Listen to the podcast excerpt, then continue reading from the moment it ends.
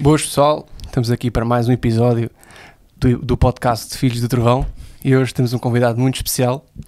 Antes de dizer já o nome do nosso convidado, vou dizer aqui, dar aqui alguns dados, algumas pistas para ver se adivinham. Uh, o nosso convidado foi pastor na África do Sul durante seis anos, fundou a igreja Riverside há 27 anos, onde é pastor atualmente, fundador da Associação Motociclistas Cristãos em Portugal, pai de três filhas, avô de sete netos, casado desde 1989. O nosso convidado é o pastor Eddie Fernandes, a.k.a. o Pastor Motar. Muito bem-vindo ao podcast. Obrigado, obrigado. Ora, antes de começarmos aqui a conversa, uh, só deixar aqui um, um pedido. Sigam as nossas redes sociais, no Instagram, subscrevam o nosso canal no YouTube e a partir de 2 euros também têm direito a conteúdo, conteúdo exclusivo no nosso Patreon. E é isso, pessoal. Passo aqui a palavra ao Otávio. Bora. Então, Eddie, é um prazer Igualmente. estar, estares aqui no nosso podcast Filhos do Trovão e eu tenho a certeza que esta conversa, além de ter muito conteúdo, vai ser uma conversa edificante, não só aqui para nós neste momento, mas principalmente para aquelas pessoas que, como tu disseste há pouco em oração, que talvez hoje estejam a ouvir pela primeira vez a ouvir falar de Jesus Cristo. Uhum. E, e, nós não sabemos, como eu já disse aqui algumas vezes, nós não sabemos nem fazemos ideia das consequências uhum. uh, que uma pequena palavra da tua parte uh, possa transformar a vida de uma pessoa, de uma família, de uma comunidade, de uma nação.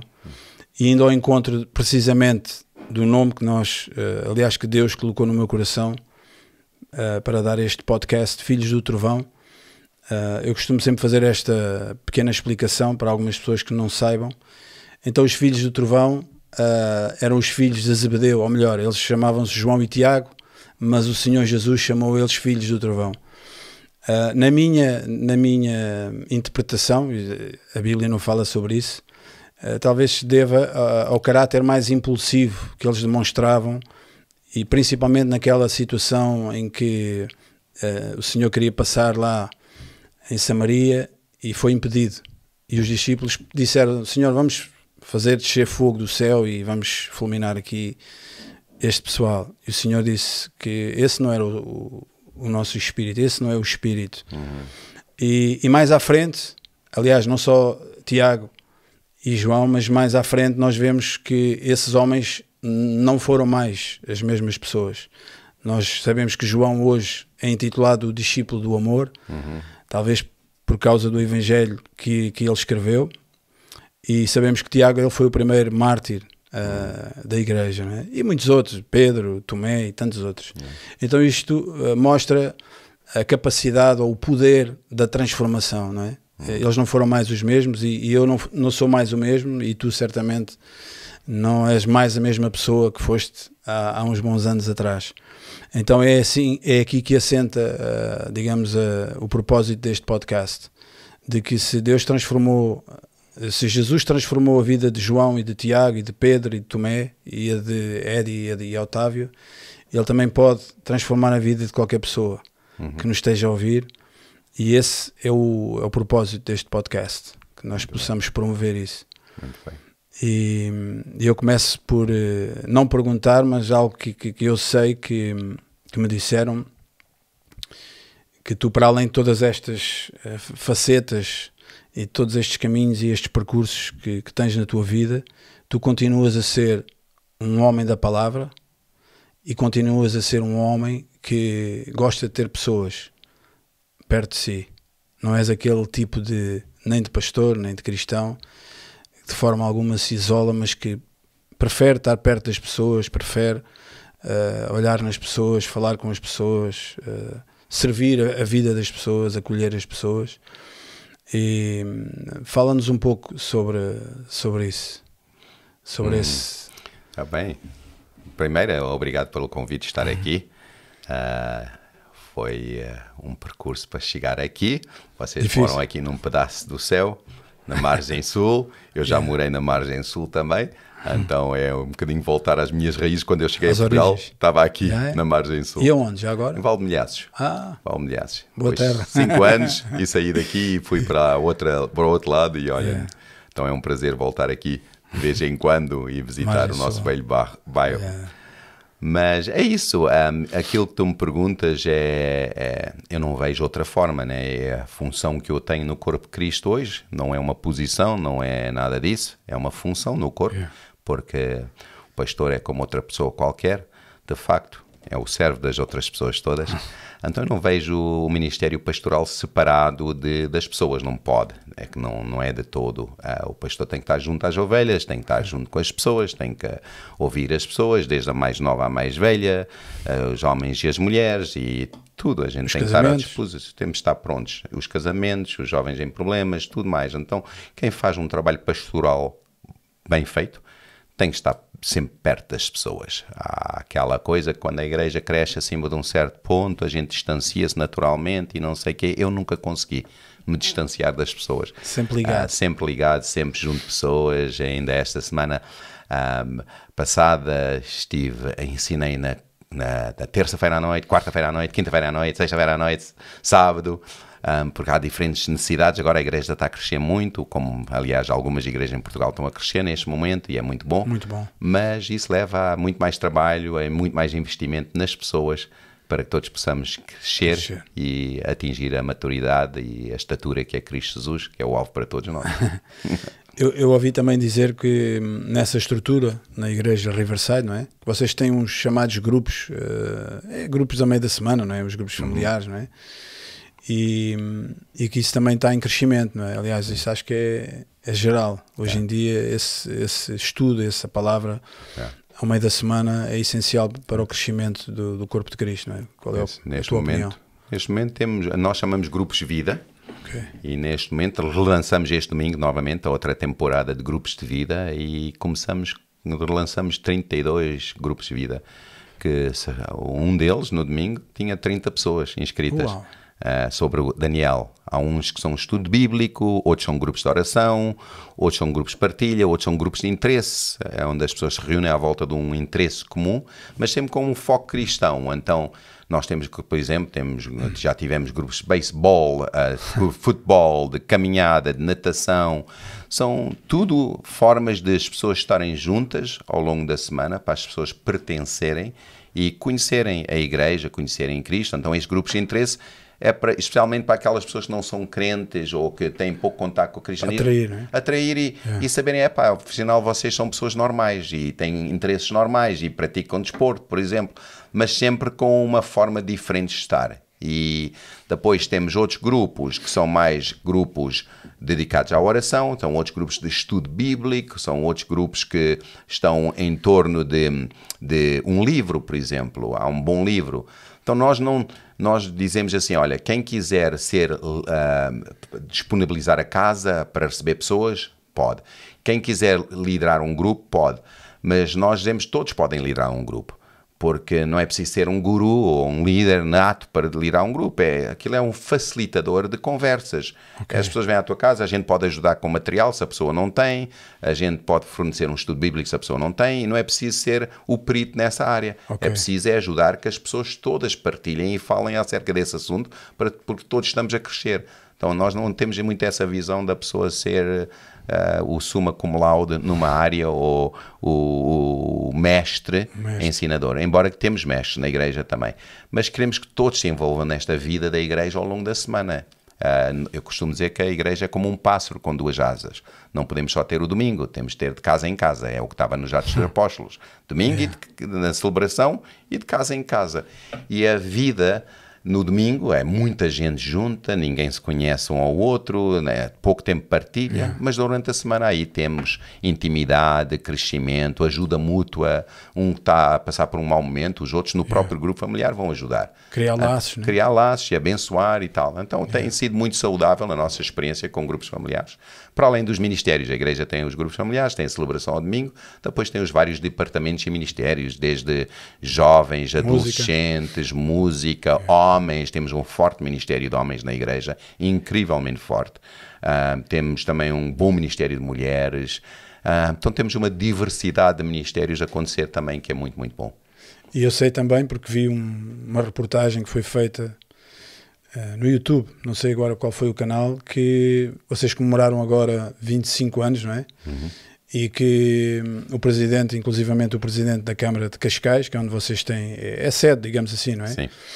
Que, que ele teve presente e até fez uns comentários. E, Sim, sim. Ou seja, vocês não só são bem vistos entre vocês, entre, no meio uh, cristão, digamos assim, mas também para o exterior, não é? Uh, digamos assim que a comunidade uh, em Cascais, e não, não só, não é? Yeah. Que vocês têm um, têm um bom testemunho, têm, têm peso, têm uma palavra nessa comunidade, não é? Absolutamente. Nós, a, a visão que eu tenho e que nós temos é que eu não sou pastor da paróquia de Cascais, eu sou pastor da cidade.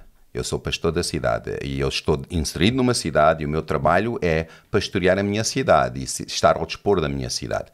Então a Riverside muitas vezes envolve-se em coisas pela cidade. Okay. Fazemos, por exemplo, já temos feito um bocadinho de tudo, limpar as praias, tirar o grafite das paredes e fazer coisas servir a cidade e estar ao dispor da cidade porque um, nós acreditamos que nós somos sal e somos luz e o sal e a luz dentro do prédio não adianta. Né? Já há muita luz lá, já há muito sal. Yeah. A gente precisa estar lá, lá fora onde as pessoas precisam, onde as pessoas choram, onde as pessoas sofrem e vivem o seu dia a dia. E então tentamos dizer à cidade que a igreja é um parceiro importante da cidade. A igreja, tal como a polícia, tal como o hospital, tal como os bombeiros, certo. nós somos uma entidade que estamos ao serviço da cidade e queremos estar no centro da cidade. E de facto estamos que no centro. Feche... Não estamos fechados, temos portas abertas, não temos muros e yeah. estamos cá para dizer: olha, se precisarem de nós, contem connosco, contem sempre com a Riverside. Estamos cá para vos servir, estamos cá para vos abençoar. E através dos anos temos criado uma, uma, um bom testemunho como igreja perante as autoridades da cidade. De facto, já temos tido alturas em que convidamos, por exemplo, a polícia a vir falar sobre o seu trabalho, o, o hospital a vir falar sobre o seu trabalho, as diferentes entidades. Queremos que vocês venham e falar o que é que estão a fazer em prol da cidade, porque nós vemos vocês como anjos, né? da nossa cidade, porque a polícia está ao serviço, está a, zelar pela nossa segurança, o hospital está a zelar pela nossa saúde, os bombeiros estão lá para apagar fogos ou para nos levar ao hospital e tal, então são realmente mensageiros importantes de yeah. bênção para a cidade e nós, a igreja, queremos ser isso. Então, queremos estar abertos e o nosso, e o nosso, o nosso presidente da Câmara, o Dr. Carlos Carreiras, é uma pessoa incrível, é uma pessoa muito devota, uma pessoa católica, é? católica muito forte, católico, uhum. e uma pessoa que está muito aberto para que as crenças das populações locais sejam vividas, não sejam ignoradas, não sejam ignoradas e ele apoia fortemente. Então foi o nosso prazer ter ele no 25º aniversário. Também tivemos o Pedro Moraes Soares, que é o presidente da Junta da Freguesia de Cascais. Para além de serem pessoas da autoridades da cidade, são amigos pessoais e eu fico muito grato Você por tê-los como Fazes questão que eles que eles estejam façam parte, não é? Façam e parte. que saibam o que, o que está a acontecer e tudo isso. E isso que tu falaste aí agora já aconteceu com todos nós, não é? Nós às vezes esquece, esquecemos um pouco esse serviço, né? Dessas pessoas até que trabalham, digamos, na sombra, que tu não vês o não vês o bombeiro, não vês o guarda que trabalha de noite, não vês o polícia que faz a ronda. Exatamente. Mas são pessoas fundamentais para que tudo é. para que tudo possa funcionar, não é? E eu acho isso e são de... pessoas que ajudam indiscriminadamente a cidade. Eles não se preocupam se és evangélico, se és católico, se és budista, yeah. se és o quê. Eles vão te levar ao hospital. Quando chega eles... à triagem, não pergunta: não é, és muçulmano? És... Exatamente, pergunta: és ser humano? Como é que a gente está aqui para te ajudar e para a gente socorrer? E a igreja deve ter essa postura também. Não interessa se tu és disto ou daquilo ou daquilo. Eu estou cá para te servir, eu estou cá para te abençoar. Yeah. E em troca de nada, né? em troca de nada. Não estou cá porque tu te vais converter, não estou cá porque vais à minha igreja, à minha igreja. estou yeah. cá para te amar e te servir incondicionalmente, que é como Cristo nos amou, incondicionalmente. É difícil para muita gente às vezes praticar isso, mas é super importante a gente ter atentos que isso é a postura de Cristo no mundo e deve ser a nossa postura. Amar o nosso próximo como a nós mesmos. O nosso próximo não é quem veste como nós, pensa como nós, vem à nossa igreja. O nosso próximo são todos ao nosso redor. Sabes, agora que falas nisso, eu lembrei-me há uns tempos, uh, tive um, no, no, tempo da pandemia, e falei com um ex-colega meu, uma pessoa com quem eu trabalhei há algum tempo, e ele sabe que eu sou, claro que sabe que eu sou cristão, E eu estava a falar com ele via Messenger, uma coisa assim, uma mensagem e tal. E ele, como é uma pessoa que vai, é muito assertiva, sempre disse, sempre me disse tudo o que tinha para dizer. Ele disse-me assim: pá, eu acho isso muito, muito bonito o que tu dizes e tal. Pá, mas há uma coisa que eu não, que eu não concordo com vocês. Ou seja, ele mete tudo, como não entende como é que as coisas funcionam, não é? Ele não é crente ainda, então ele mete tudo no mesmo saco. Yeah. Então ele disse: pá, só não entendo uma coisa como é que vocês, num momento destes, vocês, cristãos, yeah. como é que vocês fecham as portas, meu? No momento em que as pessoas estão a precisar de apoio, e não só apoio, não é só a vacina, não é só, mas um apoio espiritual, um apoio fraternal, então vocês fecham as portas. Não estava a falar em específico para a igreja onde, onde eu uh, congrego, mas de uma forma geral, Claro que houve pessoas que não, que não fecharam as suas portas, evidentemente, mas essa foi a ideia que passou.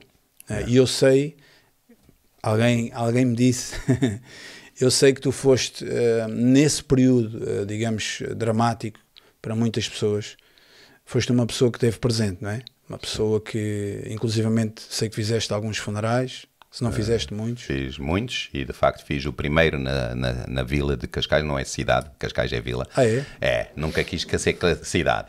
Continuamos a gostar de ser vila. Então é a vila de Cascais. E na nossa vila, a primeira vítima do, do Covid, do coronavírus, foi um cidadão escocês que era da nossa igreja. E Cascais, de facto, decretou três dias de luto um, de, quando ele faleceu. A, a vila teve três dias de luto. Após isso, foram muitos, muitos, muitos. Uh, fui chamado a fazer muito funeral, porque naquela altura também toda a gente tinha medo de se aproximar, de estar e de tal. E eu disse: Olha, pá, eu sou pastor, o meu trabalho é estar junto às pessoas e eu não me revejo em fugir. Eu não me revejo em estar uh, escondido e a procurar a minha saúde. Se eu, se eu vou morrer, eu quero que seja morrer a servir a minha cidade, a servir as pessoas. Então, quando esse cidadão morreu, um, era o auge do. Ninguém sabia o que era isto, o que é que era e tal. E yeah. Havia um medo enorme e as pessoas todas metidas em casa fecharam tudo. Uh, a igreja fechou de um momento para o outro, todas as igrejas, o governo fechou as, as igrejas. Yeah. Nós tivemos o grato privilégio de já estarmos a fazer live stream antes disso. E posso dizer que no início, no, no culto a seguir, eu já estava na igreja a pregar sozinho, era eu, a minha mulher e um homem de, de câmara a operar coisas. Não havia mais ninguém, não havia banda de louvor, não havia ninguém. Porque tínhamos de ter uma autorização também sim, para sim. ir à rua e para sair do nosso claro, área claro. da residência e tal. E eu fui e a nossa, nossa audiência aumentou para 3 mil e tal pessoas. Porque ninguém estava a fazer isto.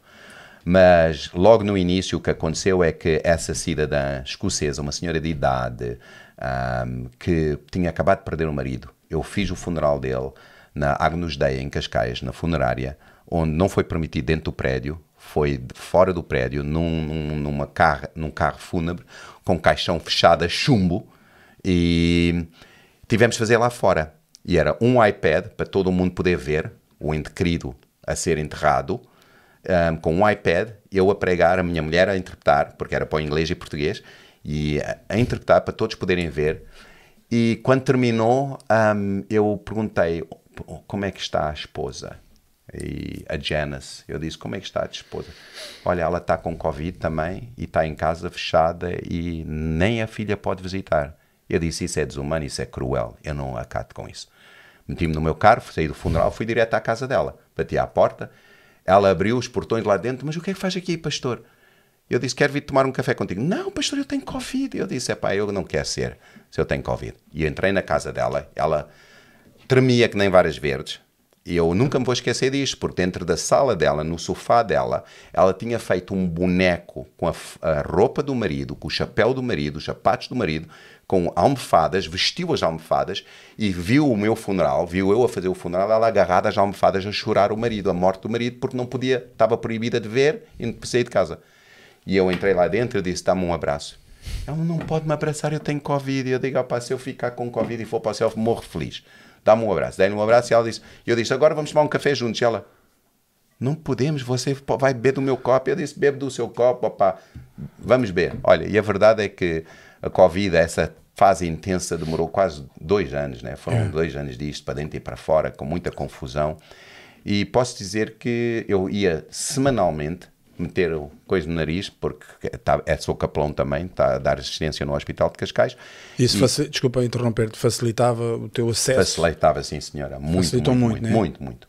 Mas desculpa a pergunta, tu entravas, eh, no, no- digamos, nos hospitais a convite de algum doente ou tu podias entrar eh, Eu livremente? podia entrar livremente desde que eu levava o teste, ou a vacinação, e como eu não fui vacinado, ou a vacinação, ou a, a prova A prova da- que do teste, não né? tinhas E Covid. entravas. E então eu ia, e até foi a Câmara de Cascais, que pagou muitas vezes para, para o meu teste, para eu receber o coisa, e lá eh, punham-me aquilo dentro do nariz, e a cotonete, e vinham, e pronto.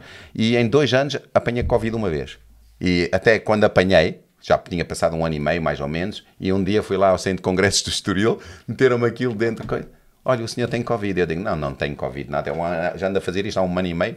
Enterrei tanta gente, inclusive o meu próprio pai, infelizmente. E enterrei tanta gente, eu disse, nunca apanhei Covid. Agora, e ele disse, olha, apanhou de certeza, olha. Eu fiz o teste novamente e vi aquilo, foi aquele coisa do teste. Psum! Pronto, tive que ir para casa, co- 14 dias na altura. Quarentena. Quarentena. Foi. Foi a única vez que apanhei. De resto. Isso faz lembrar, eh, eu em tempos também li uma, uma, uma frase de Spurgeon, Charles Spurgeon, Sim. e naquele período eh, em Inglaterra, eh, uma grande pandemia de cólera, Yeah. e ele disse, aquilo que tu acabaste de dizer aqui, ele disse muito parecido. Ele disse que eu prefiro morrer a servir as pessoas e servir a Deus, mesmo que apanhe eh, a cólera, eu sei que estou a servir e estou a fazer aquilo Exatamente. que Jesus mandou fazer Exatamente. e nada lhe aconteceu, ele não apanhou nada. E eu, eu entendo, eu entendo, embora também não, não tenha apanhado, acho eu que nunca apanhei, mas também não fui vacinado, mas todos nós sabemos eh, o período que, que passámos, né? Yeah. Eu respeito toda a gente e não não estou a pôr em causa nada. Claro, claro. Só queria que toda a gente também me respeitasse a mim. Eu não fui muito respeitado nessa altura, porque tive esta postura muito aberta e tive esta postura de estou cá para servir e não me faz mal. As pessoas, ah, estás a ser um inconsciente, estás a ir ali e podes trazer isso para aqui, podes fazer isto. Mas dos fazer- próprios, desculpa interromper, dos próprios. Não, de, eh, outras pessoas na praça, na praça, que né? sabiam Yeah. eu, eu ia e a todo lado, as pessoas, ah, devia estar em casa, devia estar fechado, és um inconsciente e não sei Yeah, o quê. yeah.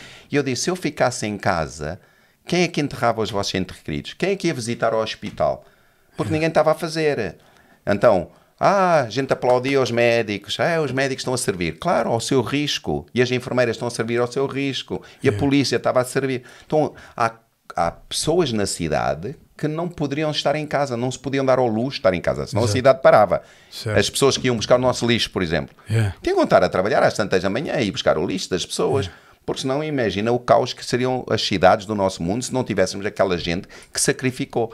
E eu, para mim, se aquela gente tem que sacrificar sendo descrente e dando a sua vida, muitos Uau. deles, Uau. como é que eu, como crente, agora vou estar escondido em minha casa? Uau. Como pastor, como é que eu vou fazer isso? Yeah. Eu tenho que estar lá a fazer as pessoas. As pessoas.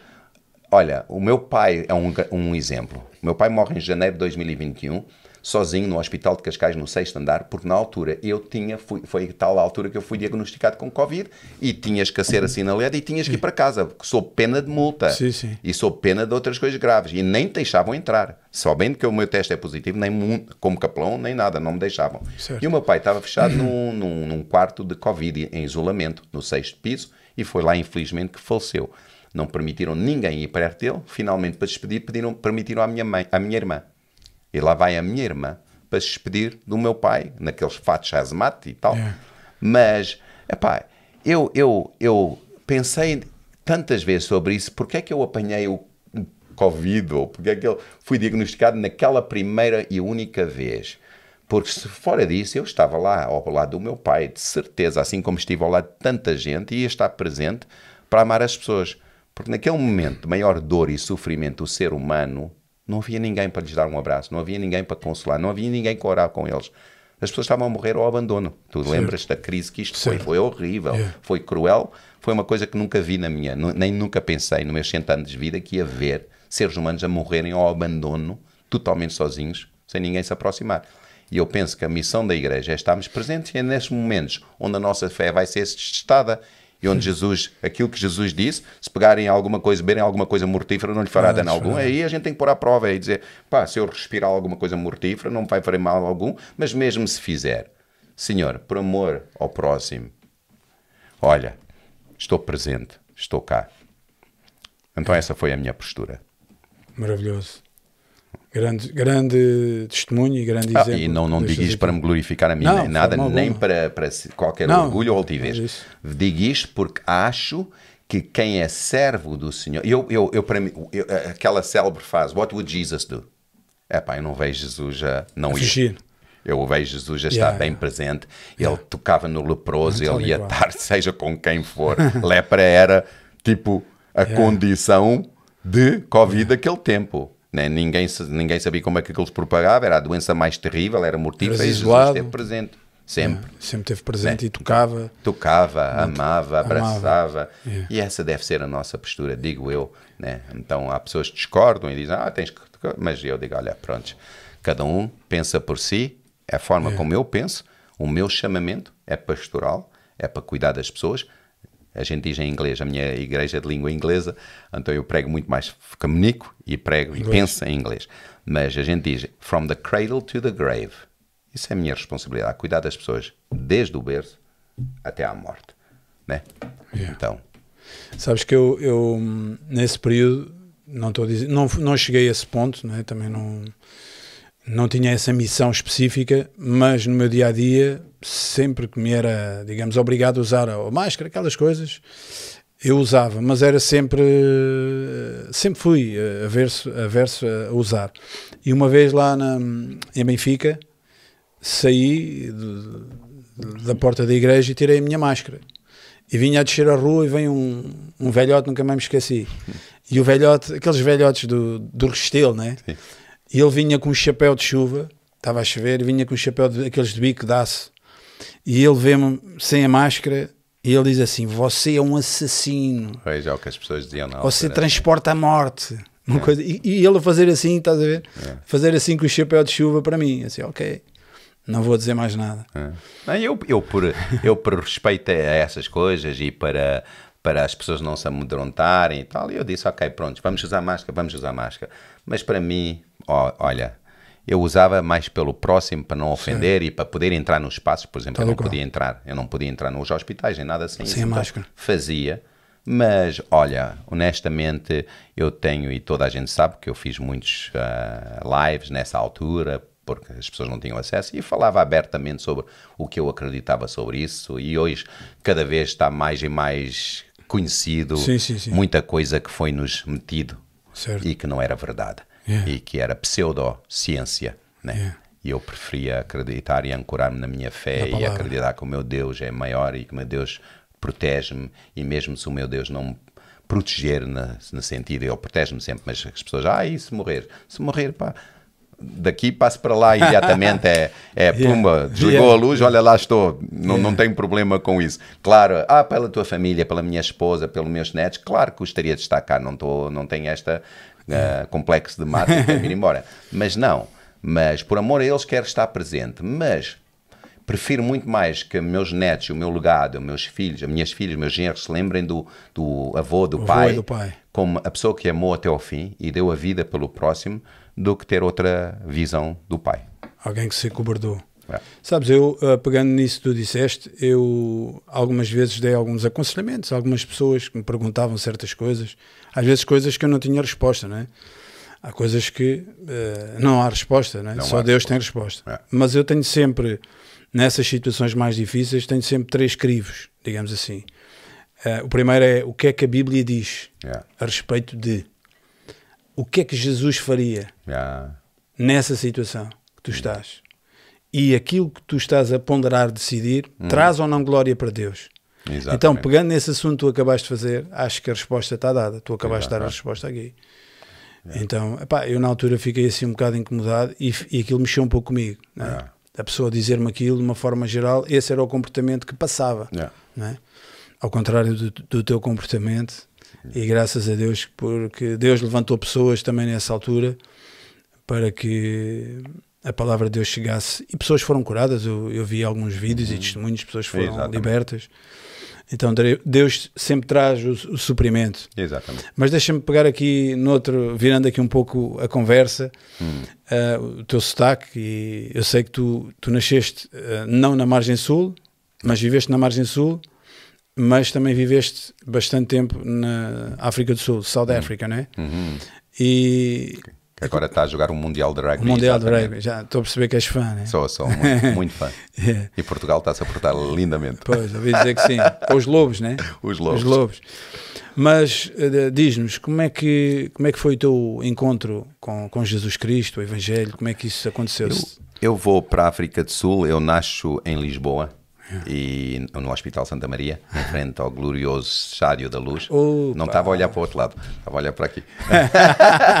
e então ah, nasci aí E e logo em 64, já vi que há um sportinguista desse lado, a minha família arrancou para a África do Sul em 64. O meu pai, ah, durante o tempo de Salazar, foi embora, emigrou, como os irmãos dele todos. E nós fomos criados na África do Sul, eu fui criado na África do Sul. A minha mãe cedo se converte quando eu tenho seis anos mais ou menos, porque o meu irmão é miraculosamente curado quando lhe impõe as mãos num piquenique numa escola dominical onde a minha mãe, como crente fiel de católica que era, me levou o meu irmão e ele sofria de epilepsia tremenda e acontece que oram por ele e era curado. A minha mãe converte-se imediatamente. Então eu cresci na Assembleia de Deus de La Rochelle, que é um subúrbio de Joanesburgo, e passei lá muitos anos, eh, crescendo em miúdo e depois adolescente, até que, que chega aquela idade da rebeldia e a gente decide que ah, aquela Assembleia de Deus na África do Sul era muito legalista na altura, né? Era- tudo era pecado, tudo, tudo, tudo. Cabelo, Quando digo tudo, era roupa. tudo, tudo era pecado. E então a gente, eu e os meus irmãos, tivemos que eventualmente, o meu pai pôs-nos numa escola disciplinar, num- num- numa escola interna, a ver se a gente se corrigia, saímos lá pior do que entramos. E então depois, olha, acabei a, a- a escola, fui para a tropa, e ah, era obrigatório na altura, e estávamos em combate aberto, e então fui combatente, dois anos. E quando eu saí do, do, do, do exército, eu e o meu irmão mais velho, ahm, quando eu volto, o meu irmão mais velho também, que era gêmeo do outro, que nunca foi ao exército, quando a gente voltou, ele teve um problema grave, estava internado num hospital psiquiátrico de máxima segurança, onde fizeram-lhe todo o tipo de coisa horrível. Ele já faleceu, infelizmente. Mas ahm, isso teve um impacto muito, muito grande na minha vida, ver o meu irmão naquela condição horrível, fechado numa célula toda cheia de almofadas ah, e num colete de forças. E eu saí nessa mesma noite, 19 de fevereiro de, 80, 19 de fevereiro de 1984, e fui em direção à nossa à igreja onde eu cresci, a igreja Assembleia de Deus, onde a minha mãe frequentava ainda. E nessa noite eu disse a Deus, né, estavam num culto de oração e eu entrei lá todo maluco. E eu disse a Deus: se tu existes, pá, cura o meu irmão, tira o meu irmão daquele lugar, senão, epá, não sei o que vou fazer. E a verdade é que Deus honrou o meu pedido, ah, o meu irmão saiu ah, e eu entreguei a minha vida a Jesus. E pouco tempo depois eu disse: Senhor, eu faço o que tu quiseres, vou onde tu me mandares, eu estou ao teu dispor e quero servir-te. E o Senhor pôs no meu coração Moçambique, a ir aos países onde eu estava ex-combatente, Angola e Moçambique, e fazer alguma coisa de bom. E eu meti isso na cabeça, que havia de ir aos países e fazer uma coisa de bom em vez daquilo que a gente lá fez. E então vim para Portugal para estudar aqui a Bíblia, porque queria, eu, o meu português era terrível, ainda continua a ser, não é tão bom, mas naquela altura era péssimo. Então vim para Portugal e fui para o Monte Esperança Instituto Bíblico. Fiz lá o meu diploma pastoral, comecei o meu trajeto académico lá e então venho para Portugal, estudo cá e depois hum, o intuito era voltar para a África para ser missionário.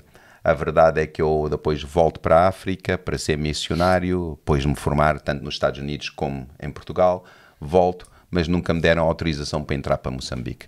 E, e então entrava em temporário, vistos temporários. Mas aí comecei a pastorear na África do Sul.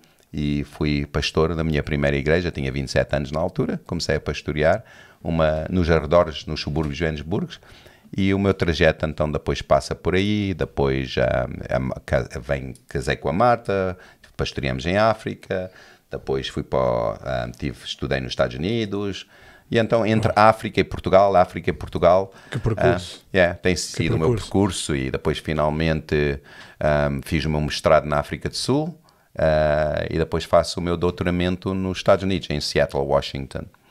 Ah, Correto. pronto. Ah, Yeah. Sabes, eu agora ah, falavas da África do Sul, acabei de ler um livro, pá, um livro que me impactou, até já passei ao meu filho, um livro que me realmente ah, já não li um livro assim. ah, se- há muito tempo. E ele era militar, foi militar na África do Sul. O, vinho, o, o livro chama-se O Vinho Novo é Melhor, Robert Tom. Okay. Não sei se já ouviste, Não, ouviste falar. E, e achei interessante, tu estás a dizer que tinhas sido militar e, e ele também ter sido militar. E, e eu sei que várias coisas que também já li, que a África do Sul, não só na altura em que ele escreveu o livro, mas sempre foi um país muito, quer dizer, muito conturbado, muitas situações sim, sim. Eh, de violência, polémica. Sim. No entanto, sempre foi um país que recebeu muitos avivamentos e homens. Eh, eu lembro-me, um deles, Reinhard Bonke, que, uhum. que, passou por lá e começou, começou ali um ministério maravilhoso. Um, Ray McCauley, eu, eu lembro-me, não sei se, se conheceste, Sim. eu lembro-me a primeira Conheci vez. os dois. conheceste pessoalmente? Ok, pessoalmente. Uau. E traduzi para os dois, interpretei para os dois. É, eu a primeira vez que vi, foram dois homens uh, que eu vi pregarem o Evangelho, que eu era um, um recém-convertido, a primeira vez que vi Ray McCauley, eu disse assim, uau, isto é, ou este é o tipo de pregação que eu, que eu, que eu gosto de ouvir, que, que mexe comigo. Yeah. E depois vi o Reinhard Bonke aqui também, Aerofire aqui no, em Belém. Eu traduzi para ele. Foi? Cá. Tu te lembras, um dos intérpretes fui eu. Maravilhoso. Do Eurofire. eu era jovem na altura. Maravilhoso. Aliás, tenho, tenho vários livros dele, tenho a, a autobiografia dele. E Atualmente continuamos tremendo. com um grande homem de Deus, que é o Angus Buchan, se nunca ah, ouviste falar. Não, não. Ele é o, era, era um fazendeiro e uh, cultivava batatas. E ah, já há um ouvi filme falar. Famoso, um filme. Yeah, Feito Like Potatoes. Ainda está vivo? É, ele está vivo. É, quase teve a morte, mas está vivo. Yeah. E ele consegue meter um milhão, dois milhões de homens juntos wow. para uma coisa que ele faz, que é um congresso de Mighty Men, Homens Poderosos. Homens Poderosos. E junta todos na quinta dele. E é um homem poderoso, faz uma meditação diária que é, vale a pena ouvir. É um poderoso homem. É. Mas a África do Sul sempre teve isso. A África do Sul é, é um paradoxo. É, é, um país que, como tu dizes, que tem sofrido grandes uh, períodos muito escuros na história da África do Sul. Continua atualmente. É um país que está mergulhado em violência, em numa crise tremenda. Um, e é um país quase na falência, infelizmente, porque aquilo é, um, é criminalidade é, muito grande, corrupção é horrível. Então, mas é um país lindo, é dos países é. mais lindos da África, na minha opinião, um dos países mais lindos do mundo. A África do Sul tem coisas como o Cabo, que é incrível, é um país cheio de, de riqueza natural. É. Mas é um país que tem muitas etnias diferentes também, então tem essa, essa né? tensão, os conflitos entre as etnias diversas. No passado era negro-branco, um, porque os, as etnias negras juntavam-se para acabar com o apartheid e yeah. acabar com o governo branco de minoria que controlava a África do Sul. Mas quando isso foi conseguido, depois começaram a surgir eh, os problemas entre as várias etnias, ah, dos entre quais, eles, entre, entre eles. e entre os vários partidos políticos yeah. diferentes. E atualmente eu acho que de, de, após a morte do Nelson Mandela, que foi dos maiores, melhores líderes que já houve na história, né? Uh, após ele ter saído, infelizmente tivemos uma sucessão de líderes que não são bons e de governos que não são bons e que não pensam no povo, é, é tirar do povo e não, não servir o povo. E então, infelizmente, a África do Sul mergulhou numa onda de criminalidade horrível e hoje em dia continua-se a matar muita gente. E é ataques constantes, hijackings, carjackings, é horrível. Ah, eu, eu já lá estive, uh, não, agora não sei dizer qual foi o ano, uma viagem, fui lá tocar com, na altura, um artista com quem eu tocava, o Rui, uhum. Rui Bandeira. Sim, sim. E, e fui lá tocar e fomos às três cidades, comunidade portuguesa, uh, Pretória, uh, Cabo e Joanesburgo. Sim.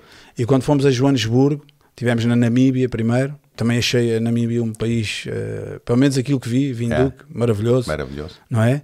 Parece que estás na Holanda. É, não é? é Tudo, é. pronto. E eles disseram logo, pá, Cidade do Cabo, uh, Joanesburgo à noite, Esquece. não, não Esquece. se metam em, é.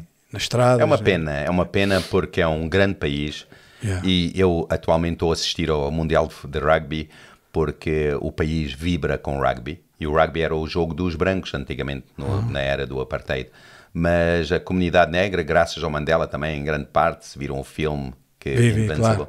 ele, ele deu uma projeção muito grande ao rugby e hoje o rugby já, é, já tem várias etnias dentro e é um desporto que mexe com muita gente e o país está todo em torno do rugby neste momento, todo a apoiar a sua nação, vê-se coisas lindas a serem feitas e eu assim, este país tem o potencial de ser um dos maiores países do mundo, do mundo, yeah. do mundo não da África, porque já foi da África, yeah. mas do mundo, porque o povo é incrível, o povo é trabalhador, o povo tem um potencial tremendo, mas depois também tem o, o oposto, né? Yeah. Que não sei por que razão, mas uh, pá, tem o do bom e do, e do pior, do yeah. mau, mau, e do pior, yeah, do, do, do, bom e do pior. Eu não quero entrar muito na, nessa questão uh, política, não é, não, é a minha, não é a minha área, mas eu não sei, mas possivelmente uh, tem a ver, aliás, todos os países, ou a grande maioria dos países que pertenceram ao Império Britânico, não é? Uhum assim que eles, eh, claro, lá está, eh, trouxeram algumas coisas que não deviam ter trazido, como em todas uhum. essas situações, mas algumas coisas também se perderam, não é? Yeah. Aquilo, não sei, eu não, não vivi lá, mas uh, aquilo que, que, o legado que os, que os, ingleses deixaram lá, não é? De alguma forma as coisas foram se degradando, foram entrado, entrou um pouco aquele espírito anarquista, não é? De, de conflitos e não sei o quê. Yeah. Claro. Yeah. Uh, havia outra parte né, do apartheid, que isso também yeah. era uma questão muito sensível, né? mas pronto, essa não é, não é aqui a nossa, o teor da nossa conversa. Agora, virando aqui para este lado, não sei se, se o pessoal consegue ver o que está aqui, né? Este é um, do, é um de dois coletes que tu. Um de vários coletes. Um de vários, né? Esse foi do primeiro. Que tu carregas. Esse foi o primeiro. E, e ali temos a. Não sei Queres começar pela Bíblia do, do Motar, explicar um pouco sobre essa Bíblia? Ou, ou queres falar aqui sobre. É, eu, isso é, o motociclismo fez parte da minha vida desde, desde eu sou miúdo. A primeira moto que veio lá para casa foi meu pai que fez um trabalho. Ele era construtor em África, fez um trabalho para umas pessoas que não lhe pagaram o trabalho e ele pega nos três filhos um caminhão e diz: Olha, vamos lá à casa de tal senhor buscar o nosso dinheiro. E quando lá chegamos, o senhor não estava e o meu pai disse: Ok, não faz mal ponham essa moto em cima do caminhão e vamos para casa. Pusemos a moto em cima do caminhão, chegamos a casa e o meu pai disse, ninguém mexe na moto. Ele ia para o trabalho e eu achava maneira de ligar a moto e passeava, passeava com a moto por todo lado. Até que um dia estampei a moto e ele descobriu e o meu pai não era, era da velha guarda, então levei, levei bem por, por mexer na moto. Mas pronto, o bichinho da moto ficou e o meu percurso desde então já lá vão 50 e tal motas, já fui dono de muita mota, já atravessei o mundo todo de mota e motas estiveram sempre dentro do sangue. Então quando eu aceito Jesus, um, eu pensei, e toda a gente disse na altura, tens que acabar com as motas, e isso, motas e Jesus é incompatível, e eu, é, não pode. E agora? Eu e agora? O céu sem e mota, agora? não pode ser. E então um dia descobri estes, este ministério, que é o, o CMA, e descobri este capítulo. Acho que tem aqui os discípulos, era da minha cidade, os discípulos de Rudaport, que é onde eu vivia. Yeah. Eu descobri esse ministério assim, não pode, há, há um ministério cristão para motociclistas. então, é pronto, é olha, juntei-me em 84 yeah. e comecei a fazer parte do ministério. Depois, claro, o meu trajeto levou-me para vários pontos do mundo. Tive despegado de alguma forma. Mas quando eu retorno a Portugal em 1996, onde Deus nos chamou para vir plantar uma igreja de língua inglesa, eu comecei logo a frequentar uh, as concentrações do país. Comprei logo uma Kawasaki, uma VN Classic, e comecei a frequentar e notei que, por exemplo, fui a, Faro, a grande concentração e a mais emblemática em Portugal, e disse, não há aqui ninguém a evangelizar esta malta, não há ninguém a falar de Deus a esta malta, isto não pode ser. então o bichinho ficou, alguém tem que fazer isto. E então, na altura, claro, em Portugal, e eu era pastor ainda mais, as pessoas, é pá, não, isso tem a ver com não rebeldes, isso tem a ver com isto, não te metas nisso, as concentrações é, é só striptease, é só bebida, só é só droga, é só isto, é só rock and roll. Heavy metal. Não te metas nisso.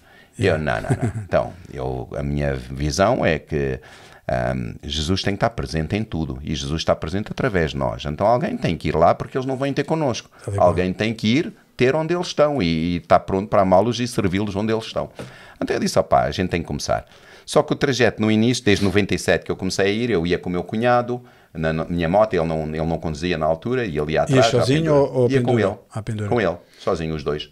E íamos, só que tive vários acidentes, nunca consegui começar o ministério. E os Estados Unidos, que era na altura a sede internacional, também não dava tipo autorização para Portugal começar. E eu puxei, puxei, puxei, puxei, até que em 2003 juntei quatro manos de diferentes identidades, eh, nacionalidades e disse eles, vamos começar isto. Bora. E eles, bora lá. Então depois juntamos 10. E só com 10 é que os Estados Unidos, na altura, era a sede internacional, depois passou para a África do Sul, disseram, com 10 vocês podem começar, mas têm que fazer o percurso. E tem quatro etapas para fazerem parte da coligação internacional da CMA. Então nós fizemos e... Qual é o, desculpa lá, qual é o percurso? É, É, é- é quatro etapas que eles metem para mostrar que estás mesmo comprometido e conheces os valores, conheces tudo. mas é teórico ou é. É, é, é, é- é muito mais que isso. Um, depois nós também metemos um percurso para quem quisesse usar este emblema. Ok. Eu então lanço o Ministério em 2003, ah, rapidamente ele cresceu. ah, ah, no princípio vinham ter muita gente connosco, a gente rapidamente chega a nove distritos de Portugal. E então espalhou-se por todo Portugal e tínhamos capítulos, a gente chama de capítulos. Um, capítulo tem que ter um presidente, um presidente, tem que ter um vice-presidente, tem que ter um capitão de estrada, um secretário tesoureiro para ser um capítulo. E nisto a gente começa a, a multiplicar-se por Portugal. Então temos um processo para mostrar às pessoas quem pode usar estas cores. Que isto é um emblema que é muito importante para os motociclistas. Este emblema que a gente usa atrás e cada, cada clube, motoclube, tem o seu percurso de como é que se pode angariar ou como é que se pode merecer usar o emblema. No, no nosso, em Portugal, dissemos que queremos cinco coisas para poder usar este emblema da Associação de Motociclistas Cristãos. Primeiro tem que ser cristão. Então, isso é a primeira etapa. Se não és cristão, não vale a pena estar a tentar usar o emblema da associação. Depois, segundo, tens que mostrar comprometimento, tens de estar comprometido. Não podes simplesmente dizer, é pá, eu quero, mas para usar e depois nunca mais apareces. Então tinhas que mostrar um ano de fidelidade ao teu capítulo local, estar comprometido com as atividades do capítulo local. Depois tinhas de fazer o nosso, eh, o nosso curso teórico. São, eram três livros, na minha altura, três livros que tinhas que compreender o que é que é o mundo motociclista, o que é respeito motociclista, como estar numa concentração, como estar no meio motar, como servir o meio motar, sem andar para lá, pregar e a bater na cabeça das pessoas e a tentar converter as pessoas à força ou com, usando táticas. Não. Estamos lá para amar genuinamente as pessoas, porque as pessoas refugiam-se no mundo motociclista. Muitas vezes as pessoas, a gente chama o tribo motar, né? aquilo é um tribo mesmo. E quem está lá são pessoas muitas vezes que sofrem com alcoolismo, com drogas, separações das mulheres, eh, problemas graves de va- eh, e lá no motociclismo a sincerem, gente né? encontra a nossa pertença, o nosso tribo, a nossa gente que pensa como nós, gosta de motas como nós, que vive aquilo Aquilo é tribal, não é? é tribal e então ahm, nós temos que aprender como ir ter com eles. Então ensinamos isso, como é que ir ter, como é que viver isto. E depois ahm, tivemos também uma das etapas, é tinhas que ah, fazer um curso de rodoviário connosco, pilotagem. Ah, cursos de técnica defensiva e avançada de conduzir uma moto. Porque Condição defensiva, não é? porque queremos Como ensinar ao travar e pessoal tal. é, é como é que andar em grupo, por exemplo. Yeah. A gente tem uma forma de andar em grupo. Se tu assim a andar em qualquer um dos capítulos, tu vais ver que a gente tem uma forma de andar que nos distingue como pessoas ordeiras, pessoas que respeitam os outros, que respeitam o trânsito, sabemos andar em, em formação. E respeitam etc. a polícia, né? Respeitamos a Não polícia. passam então- sinais. é, e tal. tem as motas legais e tudo mais. Então há todo um comportamento que a gente ensina de como andar de moto. E depois o último é assinar a nossa aliança. Quando tu assinas a aliança, que é a quinta etapa, sim, podes começar a pertencer. Ce- Celebramos, fazemos uma cerimónia, entregamos-te o, o patch. o patch e, e é uma cerimónia giríssima. Yeah. Depois, para além de começarmos a atingir as pessoas nas concentrações e começarmos a, a ir e estar presente, eu lembro-me quando a gente começou a ir à concentração de Faro, por exemplo. O presidente de Faro é o homem chamado José Amaro, é presidente há muitos, muitos anos, é um dos maiores motoclubes da Europa e de Portugal, de certeza. E ele no princípio dizia: é pá, não, não, não, não, a gente aqui religião, futebol, política, não. Nada. Aqui não, pá, aqui a gente é motas e outras coisas, não é para isso. e eu disse: ele vá lá, deixa lá, deixa lá, deixa lá. A verdade é que finalmente ele deixou, abrimos o nosso stand, ainda hoje temos stand lá, nunca deixamos de ter stand em Faro. Faro. Né? E vão sempre, todos os anos Vamos, vão lá. vamos, todos os anos. E ele não só nos pediu para. esta- Não só nos deu autorização, como começaram a pedir: é pá, a gente quer vocês cá. E então, pá, depois abriram-se portas, ao ponto de, quando eu lhe disse a ele que eu queria lançar a, minha, a, a Bíblia Motar, é pá, não sei, não sei, não sei. E então a primeira foi em 2005, 10 mil exemplares desta Bíblia, que é o Novo Testamento, com testemunhos à frente e atrás, em cores, sobre a nossa vida, sobre a vida de outros motociclistas da Europa que se converteram, com o plano de salvação, orações que os motares possam fazer para a sua vida e tudo bem mostradinho para eles poderem acompanhar. E quando a gente lançou, isto foi 25 mil euros logo no princípio. Uau. 10 mil exemplares, 2 euros e meio cada um, dinheiro que eu não tinha nem pouco mais ou menos, e fui desafiado a lançar isto. E quando eu lancei em 2005, eu pensei, ai... É como ti. Eu disse, agora como é que eu vou pagar isto? e agora? E agora como é que eu pago isto? Eles vêm é. a caminho, já demoramos muito tempo para compilá-la, que isto é muito trabalho para fazer isto, mas depois já ela vinha a caminho da Suécia, um caminhão cheio com as 25 mil bíblias, e, agora como é que a gente paga isto? E depois, pior, como é que os motociclistas cristãos vão aceitar isto? E se não aceitarem? Yeah. Temos 10 mil Bíblias, o que é que a gente vai fazer? Onde é que a gente vai pôr estas Bíblias? Mas a verdade é que uh, nunca me esqueço da primeira concentração onde a gente levou a Faro, foi mesmo Faro onde lançamos, e abrimos as caixas e começamos a dizer às pessoas: Bíblia Motar, Bíblia Motar. A verdade é que para a primeira concentração eu levei 3.500 Bíblias, esgotaram Uau. em um dia um dia. Era pessoas a lutar pela Bíblia. Eu quero uma, eu quero uma. Uau. Depois era tipo assim, é pá, porreiro. E olhavam para a minha foto, né, que estava aqui. E eles, o senhor é que escreveu a Bíblia. é pá, olha aí, o senhor escreveu a Bíblia. Depois todos queriam assinar, todos queriam. É pá, assina, assina, assina. E assinavas. É pá, e as pessoas que queriam a Bíblia. Olha, eu lembro-me que nessa concentração a gente é, são quatro dias, muito cansaço, e a gente estava a, a, a, dar isto às pessoas gratuitamente, não cobramos nada. É oferta, tome lá, é uma Bíblia motar. Muitos motares a pegar a Bíblia, a querer a Bíblia, nenhuma Bíblia atirada para o chão. No fim da concentração não houve um exemplar no chão. Toda a gente respeita, toda a gente tem um grande carinho pela Bíblia motar e toda a gente agradece muito e diz: é pá, obrigado por nos dar isto. Alguns usam como talismã. Yeah. Metam debaixo do banco da moto para não terem acidentes. Para não, para não caírem. Para não caírem. Mas há muitos que leem e há muitos testemunhos que a gente tem recebido maravilhosos. Glória As pessoas tiveram um encontro com Deus Glória através da Bíblia, muitas vidas transformadas. E a verdade é yeah. que já lá vão. Tivemos o exemplo, 10 mil em 2005, 10 mil em 2008 10 mil em 2013 e 10 mil em 2015. E estes são os exemplares que eu guardo dessas oportunidades e, e, realmente teve uma aceitação maravilhosa no mundo motociclista em Portugal. O pessoal acarinha muito o nosso ministério porque nós estamos presentes, sabemos respeitar o outro, sabemos respeitar a, a, a, o processo de Deus na vida do outro porque alguns podem aceitar Jesus logo, mas outros podem dizer assim, é para não para agora. E alguns não aceitam.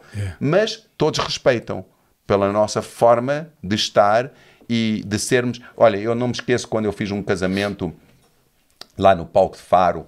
Pá, primeiro obstáculo, obstáculo, obstáculo. No final toda a gente disse: Não, é pá, lá, vocês são muito bem-vindos. A vossa forma de fazer as coisas, estar e de amar. Eu fui muito amigo também do falecido padre Pá. Motar, José Fernando Lampeiro. Fomos grandes amigos. Fui eu que fiz o memorial dele quando ele faleceu. E, pá, e tive com ele numa missa do motociclismo no norte de Portugal com milhares, 50 mil motociclistas. Tivemos, celebramos juntos. Foi um grande, grande amigo. Que momento. Epá, então, tudo isto é, é formas de construir pontos para dizer: olha, nós somos motociclistas cristãos. Não somos um motoclube, somos um ministério, estamos cá para vos servir, estamos cá para vos abraçar, estamos cá para vos amar, estamos cá porque já tivemos desse lado. Eu yeah. também já estive, fui preso, de, fui prisioneiro das drogas, fui prisioneiro do álcool, fui prisioneiro de muitas coisas. Deus me libertou, deu-me uma nova isso. vida. Então hoje eu quero ir ter yeah. contigo e dizer que há uma solução para ti também. Deus ama tal como tu és e Deus quer que, que tu sejas transformado. E se tu quiseres, olha, o presidente atual do, do capítulo de Faro é o Nilton Pimenta, que é um homem excepcional. Um, quando a gente o alcançou, o Nilton estava caído de bêbado, completamente bêbado, e vomitado. Ele tinha-se vomitado todo e estava caído. E uma das nossas membras na altura foi ter com ele, e porque o telemóvel dele estava a cair do bolso. Hum. E ela pôs o telemóvel lá, acordou e disse: Olha, o teu telemóvel está a cair. Ele acordou e viu esta mulher lindíssima, que era a Ale, e ele pensou que tinha ganho o Euro Milhões, né? Opa, a Itália disse, vem comigo. E ele, oh, ainda melhor. Né? Só que ela trouxe a nossa tenda. Quando ele chega lá, não, não calha com ela, calha comigo. e depois começamos a falar e o moço demorou uma hora para nos contar que a vida dele tinha desmoronado, que ele um, tinha perdido a mulher, não era a mulher, ela, ele vivia com ela, e o filho recém-nascido, o Dudu, e que ele tinha passado muito, muito mal a gente falou de Jesus, ele primeiro não quer nada a ver com isso, não quer, não vem, não quer religião, eu venho aqui para fugir a isso tudo. Mas a verdade é que fazes fast forward, né? Faz fast forward, um ano mais tarde, estava eu a batizar a ele e a mulher de manhã na Costa da Caparica, batizei-os de manhã e à noite fiz o casamento deles Uau. né? nessa mesma noite. Hoje ele é o presidente do nosso capítulo, é um apaixonado pelo ministério do CMA e é um dos nossos grandes evangelistas e um homem de Deus. Então, isso é o fruto deste ministério. Né? Vamos lá, onde eles estão, amamos como eles são, não pedimos nada a não ser, é para dê-nos uma oportunidade para vos mostrar o amor de Deus. E eles dão e Deus faz. Glória a Deus. Pá, eu já disse isto uma vez aqui ou outra, e eu costumo chamar isto, pelo menos é o que eu tenho no meu coração, o efeito dominó. Né? Yeah. Ah, nós não sabemos, ah, e eu estou a falar nisto porque foi algo que Deus falou uma vez, ou colocou no meu coração. Ah, por exemplo, o meu filho, o meu filho Daniel que está aí, ele foi pai há pouco tempo. Hum. Mas há aqui um facto que, que faz toda a diferença. Foi o meu filho mais novo que foi para um determinado serviço, um trabalho. E foi lá que ele conheceu a mulher dele. Hum. Entendes? Que por sua vez ah, conheceu a mulher do Renato, que por sua vez o Renato hoje está aqui. Uau! Yeah. Estás a entender o que eu quero dizer? Exatamente, E eu, exatamente. e eu pensei, uau, basta só um link. E, a e tu não Exatamente. sabes. Tu não sabes. Tu não sabes a consequência. Yeah. Eddie, não- nós não sabemos aonde pode chegar. O nosso trabalho Não é sabemos. lançar as sementes Uau. e Deus é que faz o resto, né? Yeah. O, nosso, o nosso papel é muito pequenino, é ir lá ao encontro das pessoas, amá-las no lugar onde está, falar deste Jesus maravilhoso que transformou a nossa vida e que pode Yeah. transformar a tua, não os convidar para nenhuma igreja, nenhuma instituição, nenhuma organização, mas para um encontro real com o Salvador e dizer, "Epá, se tu quiseres, nós estamos cá e podemos te ajudar a reconciliar com Deus, a recuperar a tua vida, né? Eu, eu não me esqueço de outra, um dos grandes testemunhos do mundo motociclista que eu nunca me vou esquecer. A minha filha devia ter pá, aí os 12 anos, a Renee, que estava aí há bocado. Ela devia ter os seus 12 aninhos, elas iam sempre comigo às concentrações. Era sempre, ou ia a mãe ou ia uma das filhas, porque só que podia ir uma na moto, né? Então era sempre a competição para ver quem é que elas ia. E a Renee ia nessa vez, e nisto, um, um inglês bêbado, um, grandalhão, meteu-se com a minha filha e tal, tal, tal, tal. E a minha filha, pá, pá, pá, pá, pá. E ele a argumentar com ela, a dizer que não, e a dizer que não. E, e ela a responder à altura. Mas depois chegou um- uma coisa que ele perguntou e ela não sabia responder. E ela disse olha, eu não sei responder, mas vou-te levar a alguém que responde. Ao então pai. foi ter com o pai. Então trouxe o homem, o homem também. Epá, foi ali num período de uma hora, o homem ficou sóbrio, começou a chorar, a falar da vida dele. A verdade é que quando a gente saiu do Faro nesse ano, eu dei-lhe uma Bíblia Motar, em inglês, que a gente também tem em inglês, e dei-lhe em inglês e disse: Olha, eu quero dar este livrinho. E, e fui embora. Quatro dias depois estou eu em casa, quando recebo um telefonema do Algarve. E é um inglês. Eu disse: Então não voltaste para a Inglaterra? Ele disse: Não. Fiquei a ler o livrinho que tu me deste. E eu disse: O livrinho que eu te dei, a Bíblia? Sim. E eu disse: Então leste? Ele: Capa a capa. Eu disse: Capa a capa, incluídas as páginas brancas todas. Porque eles realmente leem as coloridas, né? Yeah, yeah. E eu disse: As brancas. Ele disse: Todas. E ele disse: Uau, leste o Novo Testamento inteiro em quatro dias? Ele todo. E agora tenho muitas perguntas, disse ele. E eu disse: Então, olha. E ele disse, e ele disse: Mas eu vou voltar ao, em Reino Unido. Então pus ele em contato com o Mike Fitton, que é o presidente do CMA no Reino Unido. E a verdade é que um ano mais tarde estava a ser batizado. Né? E a vida reconciliada, empresa restaurada, vida restaurada. Foi incrível. Então, são destes testemunhos maravilhosos Deus. que Deus faz e transforma Mesmo. e liberta. Sabes que, eh, lendo ali a, a biografia, falávamos de Reinhard Bonk há pouco, e há ali um momento na biografia que é marcante. Eh, aliás, ele conta a história daquele período, durante o, o pai dele foi, serviu o exército alemão no tempo da, da Segunda Guerra, Eh, mas o avô dele, que era uma pessoa que vivia lá na Prússia, aquela Sim, sim. zona antiga, e o avô dele tinha uma doença crónica, um problema, qualquer coisa relacionada com os ossos, uma coisa que agora não me lembro. E o que é que acontece? Ah, só para nós vermos aqui também o efeito dominó. né? Há um missionário americano que andava por ali, mas ele perde-se na floresta. Hum, Perde-se. E ele entra ah, pela floresta, ele a contar, com um Mercedes na altura e tal, e como bom evangelista, missionário evangelista, ele chega lá a uma localidade, andava ali perdido e tal, e pergunta, uh, encontra lá uma pessoa qualquer e pergunta: há aqui algum enfermo? Há aqui alguma pessoa? Uau.